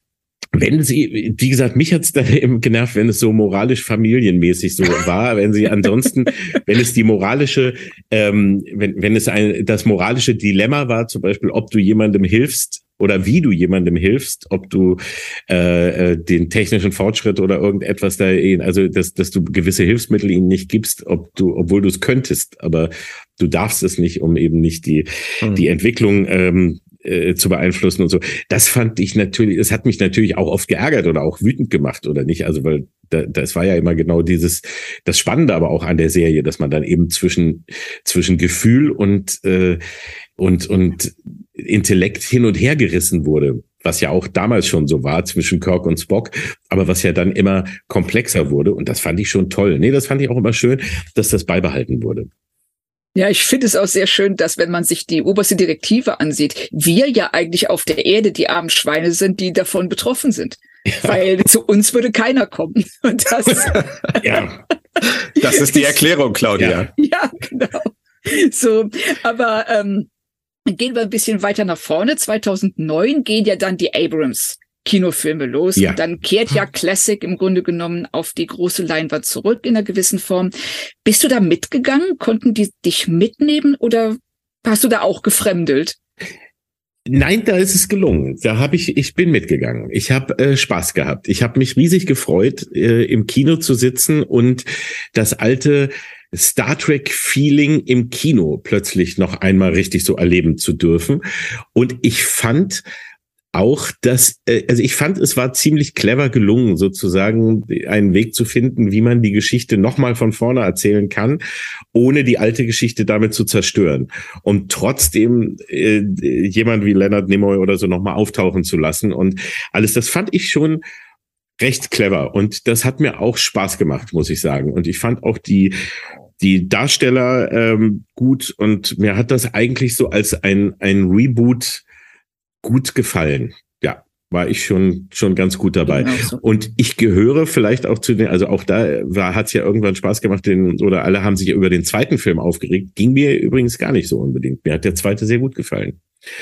War ich jetzt auch. Ich war erstens, weil ich Benedict Cumberbatch toll finde. Es ging mir gar nicht so drum, ob das jetzt dieser Kahn-Moment war oder nicht, aber ich fand die Geschichte spannend und ich fand äh, trotzdem den Film als solchen gelungen und der hat mir Freude gemacht. Und ich war eher beim beim dritten dann ein kleines bisschen raus, der mir, obwohl da auch schöne Momente der, der Crew untereinander waren und ich Simon Peck mega schätze und mag, aber irgendwie hat er mich trotzdem nicht so mitgenommen wie die anderen und da war ich jetzt so ein bisschen raus. Bin aber auch traurig, dass jetzt so eine lange Pause ist. Ich hätte, mhm. fände es schön, wenn es weitergehen würde. Aber die Heimat von Star Trek ist das Fernsehen? Und zum Glück gibt es ja auch seit 2017 wieder Star Trek im Fernsehen, zumindest ja. im Streaming. Es war damals Star Trek Discovery und inzwischen läuft es auf Tele 5, jetzt gerade in der dritten Staffel, deswegen sind wir ja auch heute hier. Aber damals, als die Serie startete, hast du da wirklich drauf hingefiebert? Ich meine, das waren zwölf Jahre nach Enterprise. Yeah. Und ähm, war das sowas für dich, wo du gesagt hast, das muss ich sehen? Und was war dann deine erste Reaktion, als du die erste Staffel gesehen hast? Ja, ich habe darauf hingefiebert. Ich habe mich wirklich richtig tierisch gefreut. Ähm, ich habe die erste Staffel mit großer Begeisterung gesehen und es hat mir sehr, sehr gut gefallen. So. Und äh, ich musste mich, also es hat mich, es hat, es hat mir deswegen auch gefallen, weil ich äh, einiges so nicht erwartet hatte und weil ich ein, also einige neue Herausforderungen auf mich zukamen sozusagen. Aber es war äh, so, dass ich gerade gerade in der ersten Staffel mir äh, vor allem auch so diese Interaktion mit dem Captain, also mit mit Jason Isaacs äh, als, als Captain, der den ich nicht greifen konnte, also der im einen Moment irgendwie ein cooler Typ war und den ich als Schauspieler auch einfach immer klasse fand und dann aber der Dinge tat, die ich nicht nachvollziehen konnte. Äh, ich fand den, die, äh, die Entscheidung, jetzt eben eine lineare Geschichte zu erzählen, einen größeren Kosmos aufzumachen, spannend und mit einigen, äh, mit einigen Einschränkungen, mit einigen Momenten und einigen Charakteren, mit denen man vielleicht erstmal weniger oder erstmal, an die man sich erstmal gewöhnen musste und so weiter, äh, habe ich großen Spaß dran gehabt. Und ich hatte dazu übrigens die Ehre, ähm, mit dreien der Darsteller nach den ersten vier Folgen oder so in London live zu sprechen. Cool. Ja, da kam ein Angebot damals von Netflix.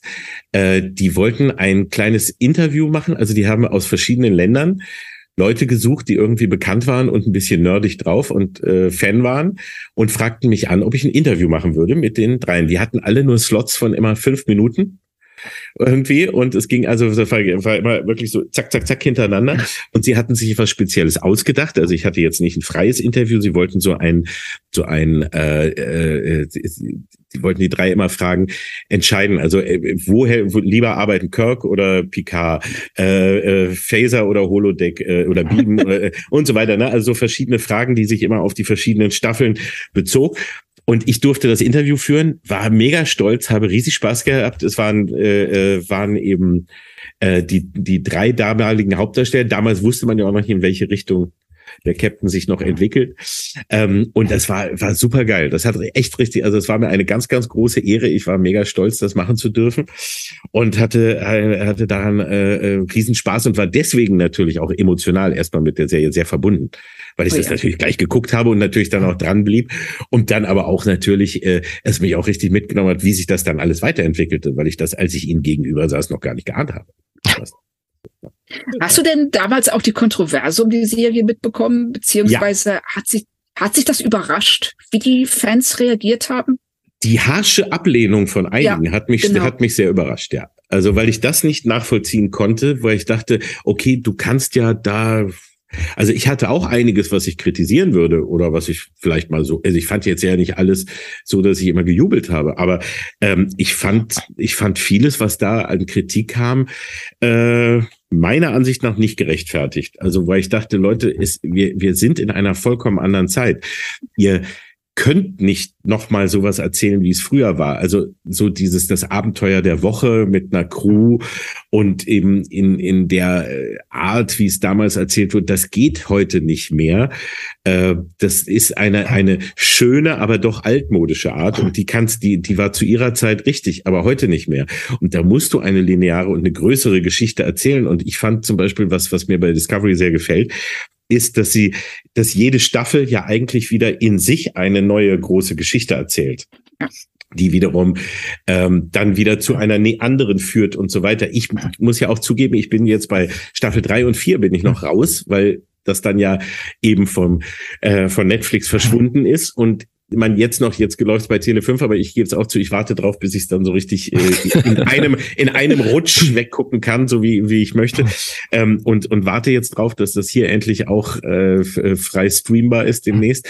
Ähm, und freue mich da auch sehr drauf, aber dann warte ich lieber noch einen Moment. Ähm, aber die ersten fand ich da deswegen toll und ich fand auch, also mir, mir, mir hat die äh, Rückkehr äh, von Pike äh, wahnsinnig Spaß gemacht und ich fand ja. den auch super und freue mich deswegen genauso auch auf Strange New Worlds, die ich noch nicht gesehen habe, weil sie ja auch noch nicht hier äh, offiziell zu bekommen ist. Ähm, aber ich fand den fantastisch und äh, auch der junge Spock hat mir in dem in der in der Beziehung da Spaß gemacht. Aber ich fand Pike ganz ganz klasse und äh, dass sie dem jetzt eine neue eine eigene Sendung gegeben hat, hat mich riesig gefreut, weil ich da enttäuscht war, als der äh, verschwand und äh, dachte, oh, jetzt ist er nicht mehr dabei. Dachte ich, das ist aber schade. Da freue ich mich riesig und ich finde, die haben sehr vieles richtig gemacht, wie bei jeder Serie. Ein paar Sachen vielleicht nicht. Mir war bei der zweiten Staffel, muss ich auch sagen, einiges zu ausgewalzt am Ende und etwas zu äh, zu, also äh, schwierig nach äh, so nachvollziehbar, also die ganze mit der Engelsgeschichte etc. Es ging so, es hat sehr lange gedauert und da gab es so ein paar Momente, wo sie mich fast verloren haben oder wo ich nicht so ganz dabei war, aber generell fand ich fand ich's toll und generell habe ich daran äh, große Freude gehabt. Ich muss da ganz kurz mal ran. Ich finde das so spannend, dass du das so siehst. Es ist so selten geworden, jemanden zu treffen, der wirklich so über Discovery spricht. Das ist, äh, das scheint ja schon seit der ersten Staffel komplett aus der Mode zu sein. Ähm, bei Claudia und mir ist es so, wir reden nun seit fünf Jahren auch über Discovery. Wir haben alle Staffeln besprochen bei uns äh, im Detail. Deswegen wissen wir beide natürlich, was wir darüber denken. Ja. Ähm, aber ich möchte das einmal an einem Beispiel festmachen. Du bist ja auch bekannt dafür, dass du gern den Finger in Wunden legst. Ja. Auch so, was Filme und Serien angeht. Durchaus sehr zielsicher genau die Schwächen triffst.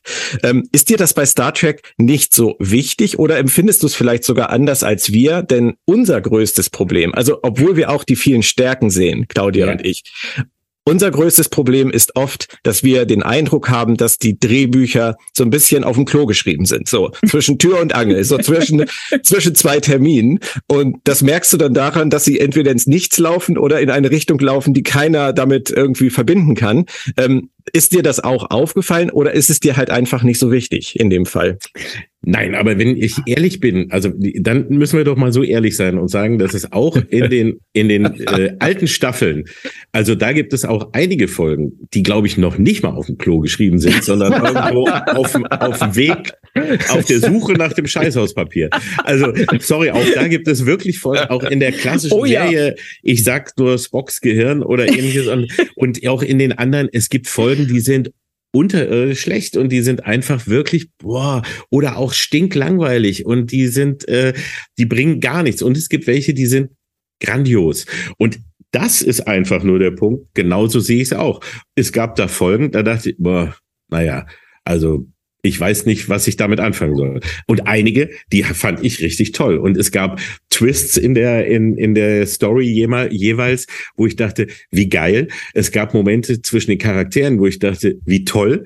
Und ja. es gab welche, wo ich dachte, boring oder boah, das will er nicht haben und was für ein Gelaber und so. Aber ich finde das äh, äh, absolut korrekt, dass ihr das sagt. Aber diese Ehrlichkeit vermisse ich immer dann bei den Fans der alten Serien, nämlich zuzugeben, wie viel Scheiße auch bei den alten Serien dabei war. Und trotzdem lieben wir sie und sagen heute, das war alles toll, weil wir aus dem Gedächtnis die Folgen rausnehmen, weil wir nicht die ganze Staffel mit den mit den 20 Folgen oder was auch immer nehmen und die in einem vergleichen, sondern es waren einzelne Geschichten Geschichten. Und wenn da fünf oder sechs dabei waren, die, die äh, Schrott waren, dann schmeißen wir die in die, in die Mülltonne unserer Erinnerung und sagen nicht, äh, sondern sagen, okay, das war aber trotzdem, das und das war toll. Und genauso ist es hierbei, hierbei auch. Also, ähm, ich, ich finde es aber eben keineswegs so. Also die Discovery hat mich mehr mitgenommen als jetzt Enterprise zum Beispiel als die letzte, wie wir ja eben gesprochen haben. Sie haben mich auf jeden Fall am Anfang sofort gekriegt und ich fand einige Twists und äh, so wirklich klasse und fand eben auch sehr extrem mutig den äh, äh, hier jetzt mal einen anderen Weg am Anfang zu gehen. Also ja, was ja, ja. Captain angeht und auch zweitens, dass es eben plötzlich die, die Einigkeit der Föderation und diese moralische Instanz, die du immer hattest, dass die plötzlich auf die Probe gestellt wird und es mal plötzlich so heißt wie, ah, nee, halten wir uns jetzt nicht mehr dran selber. Ne? Und es gibt eben äh, äh also das, was wir in der realen Welt ja gerade auch äh, mehr als deutlich überall erleben. Und das fand ich sehr, sehr gut. Und deswegen fand ich es gerade toll, weil ich dachte, ja, es ist sehr realistisch und sie, sie greifen das gut auf, aber sie verlieren nicht den Kern. Und ja, es gab viele, viele, viele schlechte Momente und viele äh, schwache Momente, aber nicht mehr als in den anderen Serienstaffeln davor auch. Ich, ich glaube, du hast genau das Richtige gesagt. Ähm, darauf wollte ich eigentlich auch hinaus. Wir verklären romantisch die Vergangenheit und ähm, so ich glaube, aber es ist noch ein anderer Punkt und das, ja, das möchte ich, das möchte ich nicht ganz wegwischen. Du hast es eben so schön gesagt. Wenn bei 26 Folgen Next Generation sechs für die Tonne waren, dann haben wir die so beiseite gelegt und haben gesagt, ach, so what, die anderen sind ja gut. Aber jetzt sind es halt nur noch in der Regel 10 oder 13 und wenn dann halt irgendwie vier Schrott sind, dann hast du die dritte Staffel weg. Ich glaube, das fällt mehr auf und ich glaube, die Quote hat sich verschlechtert, meiner ja, Meinung nach. Es, es, ja, es ist also ich, da sind kommen, kommen mehrere Sachen zusammen. Erstens, es stimmt. Also die Anzahl, äh, hast du hast du recht. Ne? Äh, das Zweite ist, ähm, wir sind heute auch extrem viel kritischer. Ne? Also wir, also uns alle jetzt zu überraschen und wirklich noch so Wow-Momente zu, äh, ähm, zu erschaffen, wie ich sie eben erzählt habe, wie ich sie bei der Riker-Folge, bei Next Generation oder bei der Borg-Folge oder so hatte. Da musst du schon ganz schön was auffahren, um das heute noch hinzukriegen, weil du hast alles irgendwie schon gesehen und du hast alle Twists und so auch schon mal gesehen. Also das musst du schon echt gut machen. Das ist das eine. Ähm, das zweite ist, Du musst äh, natürlich wirklich eben bei der Menge, wenn du eine lineare Geschichte erzählst, ne, musst du eben auch äh, dann dürfen diese Hänger dazwischen nicht zu heftig sein, weil du musst eben bei der Geschichte dranbleiben und die Geschichte an sich muss eben noch rund bleiben. Und das ist eben auch ein Problem, da haben wir jetzt noch gar nicht drüber gesprochen, aber ist ja auch mit Picard so. Ich habe zum Beispiel auch, ich habe die zweite Staffel noch nicht gesehen, ich habe nur, hab nur die erste gesehen. Da ging es mir ähnlich. Ich habe auch Momente eben wieder gehabt. Ich habe die mit Freude gesehen, bin dabei geblieben, habe äh, äh, Momente gehabt, wo ich voll begeistert dabei war, Momente gehabt, wo ich dachte, hm, ich weiß nicht recht. Die letzte Folge hat mich sehr enttäuscht, weil eben ich fand den Aufbau toll und fand das richtig spannend und richtig gut. Und dann war mir der Schluss einfach zu banal. der ging dann einfach so weg und hat also nicht überhaupt nicht das gehalten, was vorher aufgebaut wurde. Und das ist dann natürlich etwas ganz anderes, als wenn früher eben eine Folge doof war. Sondern ja, genau. wenn du genau. dann merkst, du hast jetzt einen ganzen Weg gemeinsam beschritten und am Ende bah, lässt er dich so irgendwie komisch dastehen. Das war auch so ein bisschen auch der Schluss der zweiten äh, Discovery-Staffel hat mich nicht äh, wirklich so super ähm, äh, mitgenommen, weiß ich noch. Und aber der Weg dahin war spannend. Aber wenn du dann da enttäuscht wirst, also die Herausforderung ist heute eine viel größere und du kannst auch einfach sehr viel mehr Fehler machen und ja. machst sie deswegen auch, glaube ich. Aber ohne Foreshadowing zu betreiben. Ich ja. würde dich irgendwann gerne nochmal fragen, was du darüber denkst, nachdem du Picard Staffel 2, Discovery ja. Staffel 3 und Discovery Staffel 4 gesehen hast, weil du hast so interessante Punkte, über die ich jetzt nicht ja. sagen kann, angesprochen. Okay. Ir ich irgendwann. Bin, ich bin wirklich sehr gespannt. Also von, von, von Picard habe ich schon einiges gelesen und äh, versuche da aber irgendwie so so frei wie möglich ranzugehen, sobald ich die Zeit finde. Und auf Discovery freue ich mich sehr, aber ich werde das machen und sehr gerne komme ich dann nochmal auch da und, und ähm, da können wir gerne ein Update dann machen. Das fände ich schon. Das wäre super spannend, weil ja. es tut sich sehr viel und äh, es verändert sich sehr viel. Und ich glaube, da wäre, ich sag mal, Redebedarf. Vielleicht. und ich finde das ja auch, also es ist ja auch absolut, äh, absolut richtig und ich finde und, und absolut äh, verständlich, gerade bei so etwas, was so emotional ist wie Star Trek. Und ich für mich ist Star Trek, also ich bin viel mehr Star Trek als Star Wars, ne, muss ich immer zum Beispiel sagen, weil Star Wars hat mich nie wirklich emotional äh, erwischt, bis auf der, äh, das Imperium schlägt zurück. Ähm, und ansonsten war mir das aber immer so, ja, die Geschichte war mir da dann zu simpel und dann irgendwie äh, hat mich, hat mich das nicht, nicht so gekriegt wie dieses riesige, äh, mega komplexe Star Trek-Universum. Und da ist es natürlich wirklich so, wenn man zurückguckt, da ist vieles nicht so toll gewesen, wie man es so in Erinnerung hat. Und vieles war richtig, richtig super toll. Und alles, was man so zum ersten Mal sieht und was so zum ersten Mal einen richtig überrascht und vor allem, was einen als Kind oder Jugendlicher, äh, ne, was man da zum ersten Mal hat, das hat man natürlich anders im Herzen und in, äh, in seiner Erinnerung, als wenn man sich jetzt heute im gesetzteren Alter daran hängt und äh, schon auch noch tausend andere vergleichbare oder ähnliche Sachen gesehen hat und sagt, ja, okay, also, ne, das ist schon, muss man nur fairerweise sagen, die Serien haben es natürlich echt schwer, also so eine, so ein Erbe zu erfüllen und das, äh, das alles richtig zu machen. Und ja, da haben sie viel richtig gemacht und viel falsch, so wie es halt meistens ist. Ich ho hoffe immer und dass, dass es richtig toll wird und hoffe, dass es immer besser wird. Werde aber auch oft genug enttäuscht, ne, wie wir alle. Wir wissen das ja. ja die, die, die Fluch und Segen des Fandoms halt. Ja, ja, ja. aber ähm, wo du gerade sagst, dass ähm, Discovery ja auch ein sehr großes Erbe mitzuschleppen hat, das sind eben auch unter anderem die Figuren. Und eine Figur, die eben immer wieder auch ins Zentrum der Kritik gerückt ist, ist Michael Burnham. Ja. Als ähm, eine der Hauptdarsteller drinnen des, der Serie. Ihre, manche sagen, Überemotionalität und dass sie halt am Ende immer recht hat. Das ist was, das oft nicht ganz so gut ankommt. Ähm, Kommst du mit ihr klar? Ist sie, kannst du sie für dich einordnen in dieses Star Trek-Universum? Ich komme mit ihr relativ gut klar, gerade weil sie eigentlich also für mich eben äh, weil sie, finde ich, viele Facetten auch hat. Also, dass, dass sie sehr emotional ist, ja, und dass sie immer recht hat, gut, das haben aber meistens die Hauptfiguren dann da irgendwie schon auch so. Ähm, es gibt auch einiges, was mich da nervt, aber es sind, also ich finde diese Figuren spannender, aber ich finde, ich muss sagen, dass sie eben die beiden Captains in der ersten zwei Staffeln, die sind beide, die mir, die mich am meisten mitgenommen haben. Ja. Also die ich am spannendsten fand, weil ich die einfach, weil die mich immer wieder überrascht haben auf die eine oder andere Art.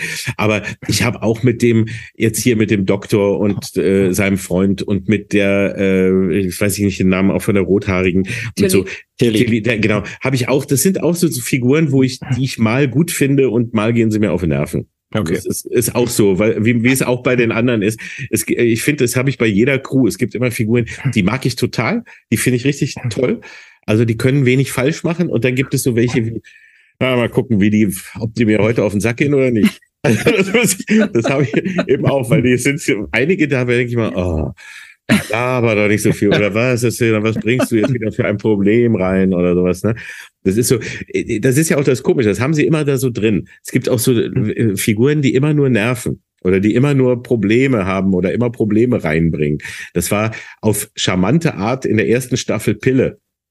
Der eigentlich immer nur, der hat immer nur genörgelt, wenn man ehrlich ist. Der war, der war ein super Kumpel, aber der hat immer genervt. Und der war auch immer einfach dagegen. Und der war immer dazwischen. Also Kirk und Spock waren immer die beiden, die hatten immer ein unterschiedliches Lager. Ja, der eine hat, war Emotion und hau drauf und der andere war Logik und Besonnenheit. Und Pille war immer nur und hat, hat genervt. Hat immer nur gesagt, das kannst du nicht machen und das ist doch nicht und das ist doch nicht. Da hat er es nie abgewogen. Der kam einfach nur und hat so, er war der Wutbürger, der da immer so kam. Also im, im nett, aber er, fand, er, er, war immer dagegen. Und trotzdem hat man ihn gemocht und ich mochte ihn immer sehr. Aber der war nur da, um irgendwie Leute zu heilen, obwohl ich auch nicht weiß, ob er ein guter Arzt war, weil er hat immer nur ein Gerät angehalten und dann gesagt, er ist tot, Jim, kann ja nichts mehr machen. Oder hat irgendwie was gemacht und dann war er wieder heile. Also ich kann nicht sagen, ob er überschätzt wurde, aber ich fand deswegen immer Pille eine spannende Figur, weil der hat zu der Handlung und zur, zur Lösung selten was beigetragen, sondern der hat immer nur genervt. Und das hat gibt's bei in allen Star Trek Serien finde ich immer, dass du so Figuren hast, wo du weißt, ach, ich weiß gar nicht, ob ich die, also ähm, wenn die jetzt an den den Hauptstory äh, Arc da bekommen in der Folge, denke ich immer, ach Gott, das muss jetzt heute auch nicht sein, aber hast du halt, ne? Ist halt so. Aber, aber wenn du da jetzt schon dran bist, welche Figur aus Star Trek würdest du denn den Keller sperren und den Schlüssel wegwerfen? Das wäre ja wahrscheinlich nicht Pille. Nee, aus der, also aus der alten Serie. Aus allen, aus allen Nein, Serien. Allen. Wer, also wer glaube, muss dringend ich, irgendwie raus? Ich glaube, Nilix hat mich genervt. Ja. Oh, das kann ich verstehen, ja. Also, er ging mir echt auf den Sack. Also, sorry, aber dann habe ich, da habe ich wenig Sympathie gehabt. Der war so ein, der war so ein gewollter Charakter. Also da habe ich echt immer so dieses Gefühl gehabt, den wollten sie als niedlich, lustig, so ein bisschen. Also, ach, das habe ich, also den habe ich nie gemocht. Also fand ich, glaube ich, den war der Jar Jar Binks der von Star Trek für mich. Ich finde es ja schön, wenn jemand mal nicht Wesley Crusher sagt. Der hat, der fand ich auch nicht doll. Ich habe ja schon gesagt, dass ich Wesley und auch den Sohn von Cisco, ähm, die fand ich jetzt beide etwas nervig, aber ich würde sie vielleicht, also wenn, wenn Platz für drei ist, dann kann man sie alle drei da reinsperren. Ist ja, ein großer Keller. Keller. Ist Riesenkeller. Der Keller groß genug ist, dann finde ich das okay. Wir haben da schon viele Leichen drin. Ja, das ist dann okay. Felix und auch Cass dazu, also mit Felix oh, und Cass oh, ja. fand ich auch die beiden, also die könnte man dann alle so zusammen da rein. Aber wir können das Ganze ja auch umdrehen, äh, um es ein bisschen positiver zu ja. gestalten. Mit wem aus 50 Jahren Star Trek würdest du denn gerne abends ein Bier trinken gehen? Also äh, zum Bier trinken ist natürlich ein Typ wie Kirk oder Pike da oder auch Riker. Also mit den dreien finde ich, das sind Leute zum Bier trinken. Einen schönen Earl Grey oder einen Rotwein würde ich gerne mit Picard trinken. Ich glaube, ist auch schön, aber da einen ruhigen Abend eher machen. Äh, mit Spock, weiß nicht, der trinkt ja gar nichts, aber den würde ich trotzdem, mit dem würde ich mich auch gerne treffen. Und ein Whisky mit Scotty mal einfach so als Spaß finde ich ist auch gut. Also die finde ich sind alles Leute, die ich, die ich irgendwie äh, sehr mag, die mir sehr ans Herz gewachsen sind. Die finde ich alle gut. Also ich habe sehr, sehr viele Schnittmengen heute gesehen. Ich glaube, Claudia geht's ähnlich. Durchaus. Und ja, vor ich, allem, ja, bitte. Ja, ich, ich, muss, wenn, wenn die Schnittmengen, also ich muss zum Schluss noch eine Sache auch erzählen, weil das ist echt, äh, das, das wissen viele gar nicht mehr so, ähm, dass ich nämlich aber auch, also nicht nur mit Star Trek, also mit Enterprise ja aufgewachsen bin, sondern dass auch Enterprise übrigens ein Grund ist, dass ich überhaupt so, so zur Comedy gekommen bin, weil ähm, meine aller allererste richtige hauptberufliche äh, Comedy-Erfahrung war äh, quasi eine Enterprise-Serie, nämlich ich bin damals, äh, habe ich ja studiert und ich sagte ja, ich habe dann so freier Mitarbeiter, ne, mal Filmkritiken gemacht und, und äh, äh Star Trek 5 hatte ich dann da drin. Und dann war ich, kam ich zu FFN und äh, da gab es das Frühstücksradio, eben eine Comedy-Serie Anfang der 90er, als es noch keine Comedy im Fernsehen gab. Und wir haben da eine dreistündige Radiosendung gehabt, die kam jeden Sonntag. Und da bin ich so reingerutscht. Das habe ich mir immer gewünscht und ich habe aber nie gedacht, dass ich das könnte. Und ich kam da, das Schicksal hat mich da wirklich mit der Nase rein und ich war da und das ging ganz schnell. Ich war plötzlich mit dabei. Ich habe die ersten Sachen geschrieben, hatte eigene Figuren und so weiter, aber keine Erfahrung. Ich wusste wirklich noch nichts und habe noch studiert in Münster und zwar zusammen mit Olli Welke. So, den habe ich im Studium kennengelernt. Und der hat auch schon so ein bisschen Radio gemacht nebenbei als freier Mitarbeiter für den WDR. Und wir haben, waren beide Fans von allem Möglichen. Also wir waren Filmfans und Serienfans und auch große Star Trek-Fans. Und dann war es da bei FFN und die, es ging ja immer so um bestimmte Themen und was man comedymäßig machen kann. Und es war irgendein Enterprise-Jubiläum Ich kann es dir jetzt nicht genau sagen, was es war, aber es war irgendein Jahrestag und die sagt, was kann man da machen? Und mir kam die Idee, es war Radio FFN und ich sagte, warum machen wir nicht irgendwie sowas, äh, die FF Enterprise? Ein eigenes Schiff. Und die sagten so, das ist ja eine geile Idee, das ist super. Und dann sagen sie, was denn? Und dann habe ich so eine grobe Idee äh, verfasst und dann sagt sie, komm, da machen wir eine Serie draus. Und ich sagte so wie, äh, ja, und ich, da plötzlich hieß es, ja, mach eine Serie draus. Ich hatte noch nie in meinem Leben eine Serie oder so gemacht. Oder jetzt auch gerade die ersten Sachen nur geschrieben. Und dann habe ich mit Olli Welke zusammen die FF Enterprise äh, äh, geschrieben. Und zwar war das so, wir haben, und das war eine eine Wahnsinnsaufgabe, weil wir, äh, also allein deswegen damals hatte ich die ganzen alten Star Trek äh, Classic Folgen in der deutschen Fassung wirklich, ich kannte sie fast auswendig. Nämlich die, der, die Idee war, wir nehmen Kirk und Spock die haben ja den, den Synchronsprecher nicht gewechselt in den Folgen, die dann auch bei Sat 1 kamen, ja. Und ich hatte eben bei Sat 1 die dann alle auf VHS aufgenommen.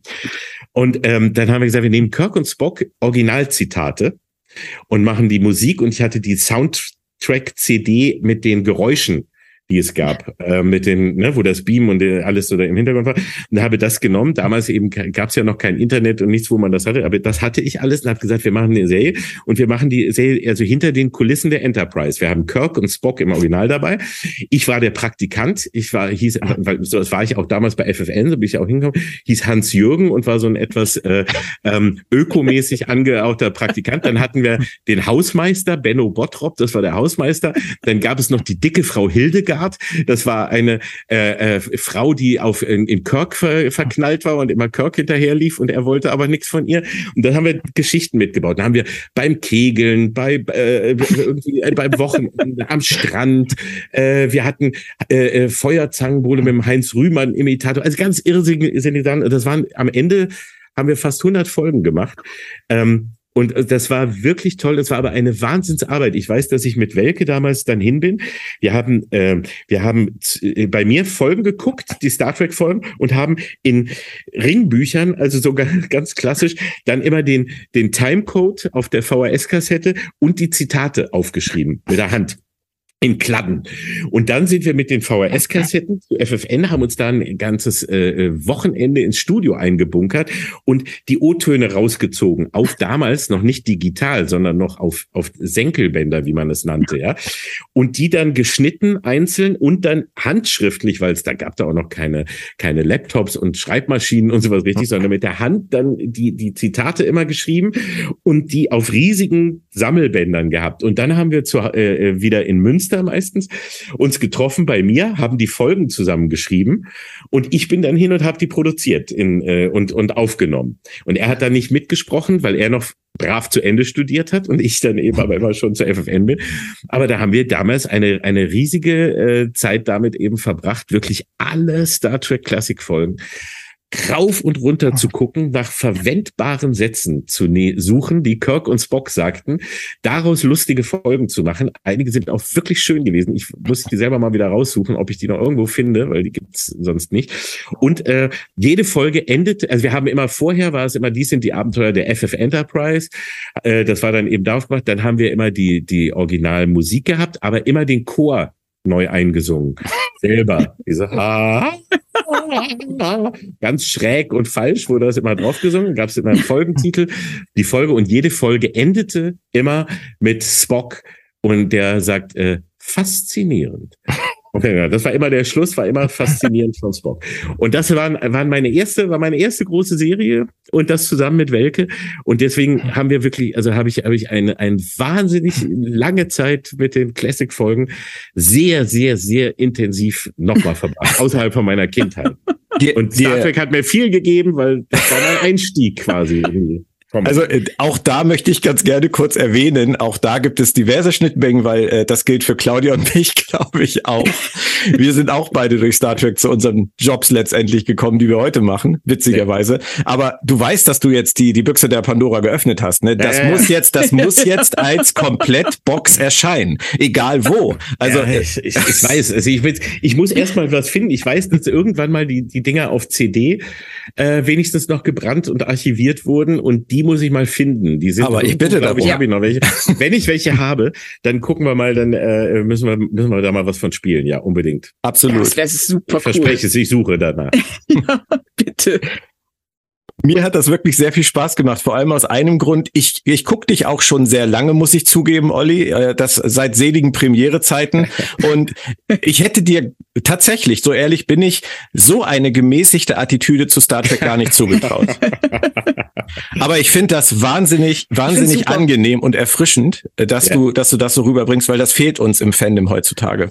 Da Ja, solltest nee. du vielleicht viel lauter sein und auch viel mehr über Star Trek sprechen. Ja, ja, ich finde, es, es gibt es gibt einen Unterschied, den ich dabei auch immer immer sagen möchte, ist, ich habe also es gibt ja Sachen, wo ich im Fernsehen wirklich lautstark und heftig und deutlich drüber abkotze.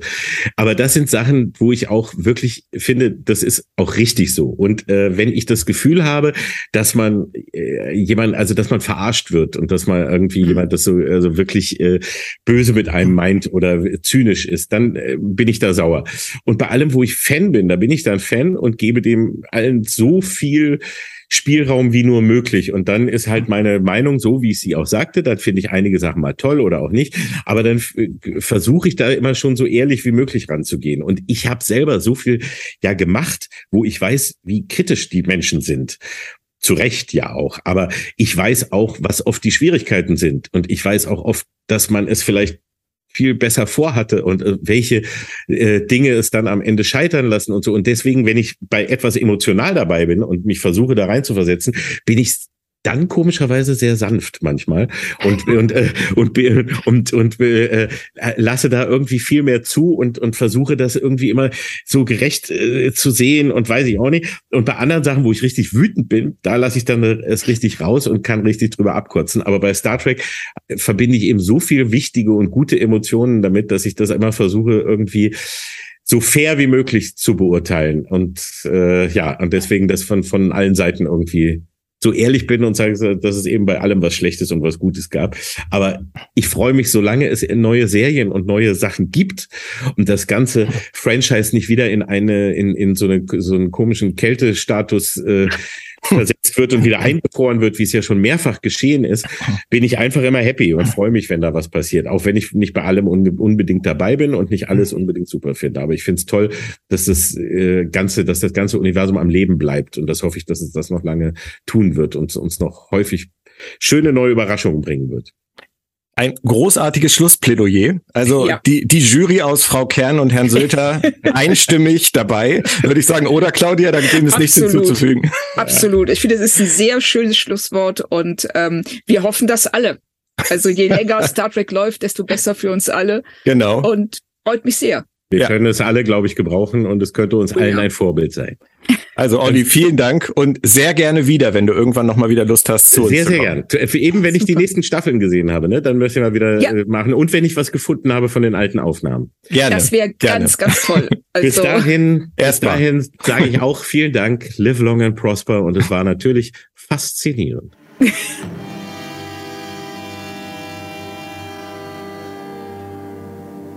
Ich muss ehrlich sagen, Claudia, ich bin seit seligen Premierezeiten, ich äh, hab's Olli auch noch gesagt, ein Fan vom Olli Kalkofe gewesen, aber dass er so ein sympathischer, fairer, offener Trekkie ist, das hätte ich wirklich nicht erwartet. Toll, oder? Ich fand's super und ähm, auch wie ähm, wie extrem reflektiert er über sein Fandom redet. Ja. Und ähm, also ich habe mich da in, also ich kann, glaube ich, fast alles unterschreiben, was er da eben gesagt hat. Das ist, das ist wirklich irre. Er ist offen für Neues. Er ist fair in der Betrachtung. Er ist gemäßigt bei der Kritik. Also das ist ganz großes äh, Paris Squares, Olli, würde ich sagen. Mir hat das auf jeden Fall sehr viel Spaß gemacht, sowohl mit dir, Claudia, als auch mit Olli Kalkofe. Danke dir. Mir auch. Ich gebe den Dank gern zurück. Wir hoffen natürlich auch, es hat euch gut unterhalten, ein wenig mit uns durch diese äh, neuen vier Ausgaben der Discovery-Edition zu reisen. Es war uns ein Vergnügen und wir danken natürlich auch Tele5 für die erneut schöne Kooperation und wir danken allen Hörern für euer Interesse. Hier bei Planet Track FM wenden wir uns jetzt wieder Lower Decks zu, Staffel 3 und sicherlich auch bald der Fortsetzung der DS9 Re-Experience. Ihr könnt uns das wirklich glauben. Also wenn, wenn ihr manchmal so bei Twitter per E-Mail oder Messenger oder sonst wo schreibt, dann klingt das manchmal so, als hätten wir es vergessen. Nein, Claudia, wir haben es natürlich nicht vergessen. Wir, wir Nein. wollen, wir wollen. Aber ähm, wenn man sich mal überlegt, was alles rauskommt, wir haben das ja vorhin kurz skizziert, da fragt man sich dann als, äh, als Podcast, der das hobbymäßig macht und aus Spaß an der Freude schon, womit man seinen Lebensunterhalt noch verdient. Ja, richtig. Also das, ähm, ich muss auch sagen, dass man bei Paramount so, so sehr ich mich darüber freue, dass wir diese Vielfalt an Star Trek haben, äh, die es so noch nie gegeben hat. Ähm, so auf der anderen Seite sehe ich aber auch, was das für uns bedeutet, weil wir möchten natürlich über alles sprechen. Und aber nebenher möchten wir auch noch so Dinge machen wie Essen kaufen, das Essen auch zubereiten und die Zeit haben, es sogar noch zu essen. Genau. Und, Und irgendwie müssen wir auch noch dafür sorgen, dass wir uns das Essen noch leisten können. Also von daher, Richtig. die Woche hat nur sieben Tage und ähm, wir werden das alles irgendwie hinkriegen. Ich bin mir relativ sicher, die DS9 Re-Experience sehe ich auch tatsächlich weiterhin als, als langfristiges Projekt. Das wird irgendwann fertig sein Ja. und dann kann man das auch in 100 Jahren noch hören. Das ist jetzt sehr optimistisch gewesen. Egal, was da demnächst von uns kommt, alles natürlich mit uns, äh, Claudia Kern und Björn Sülter. Schaut gern bei www.planettrack.de rein, unsere Heimat für alle Track-Fragen und natürlich auch das Zuhause unseres Podcasts Planet Track FM.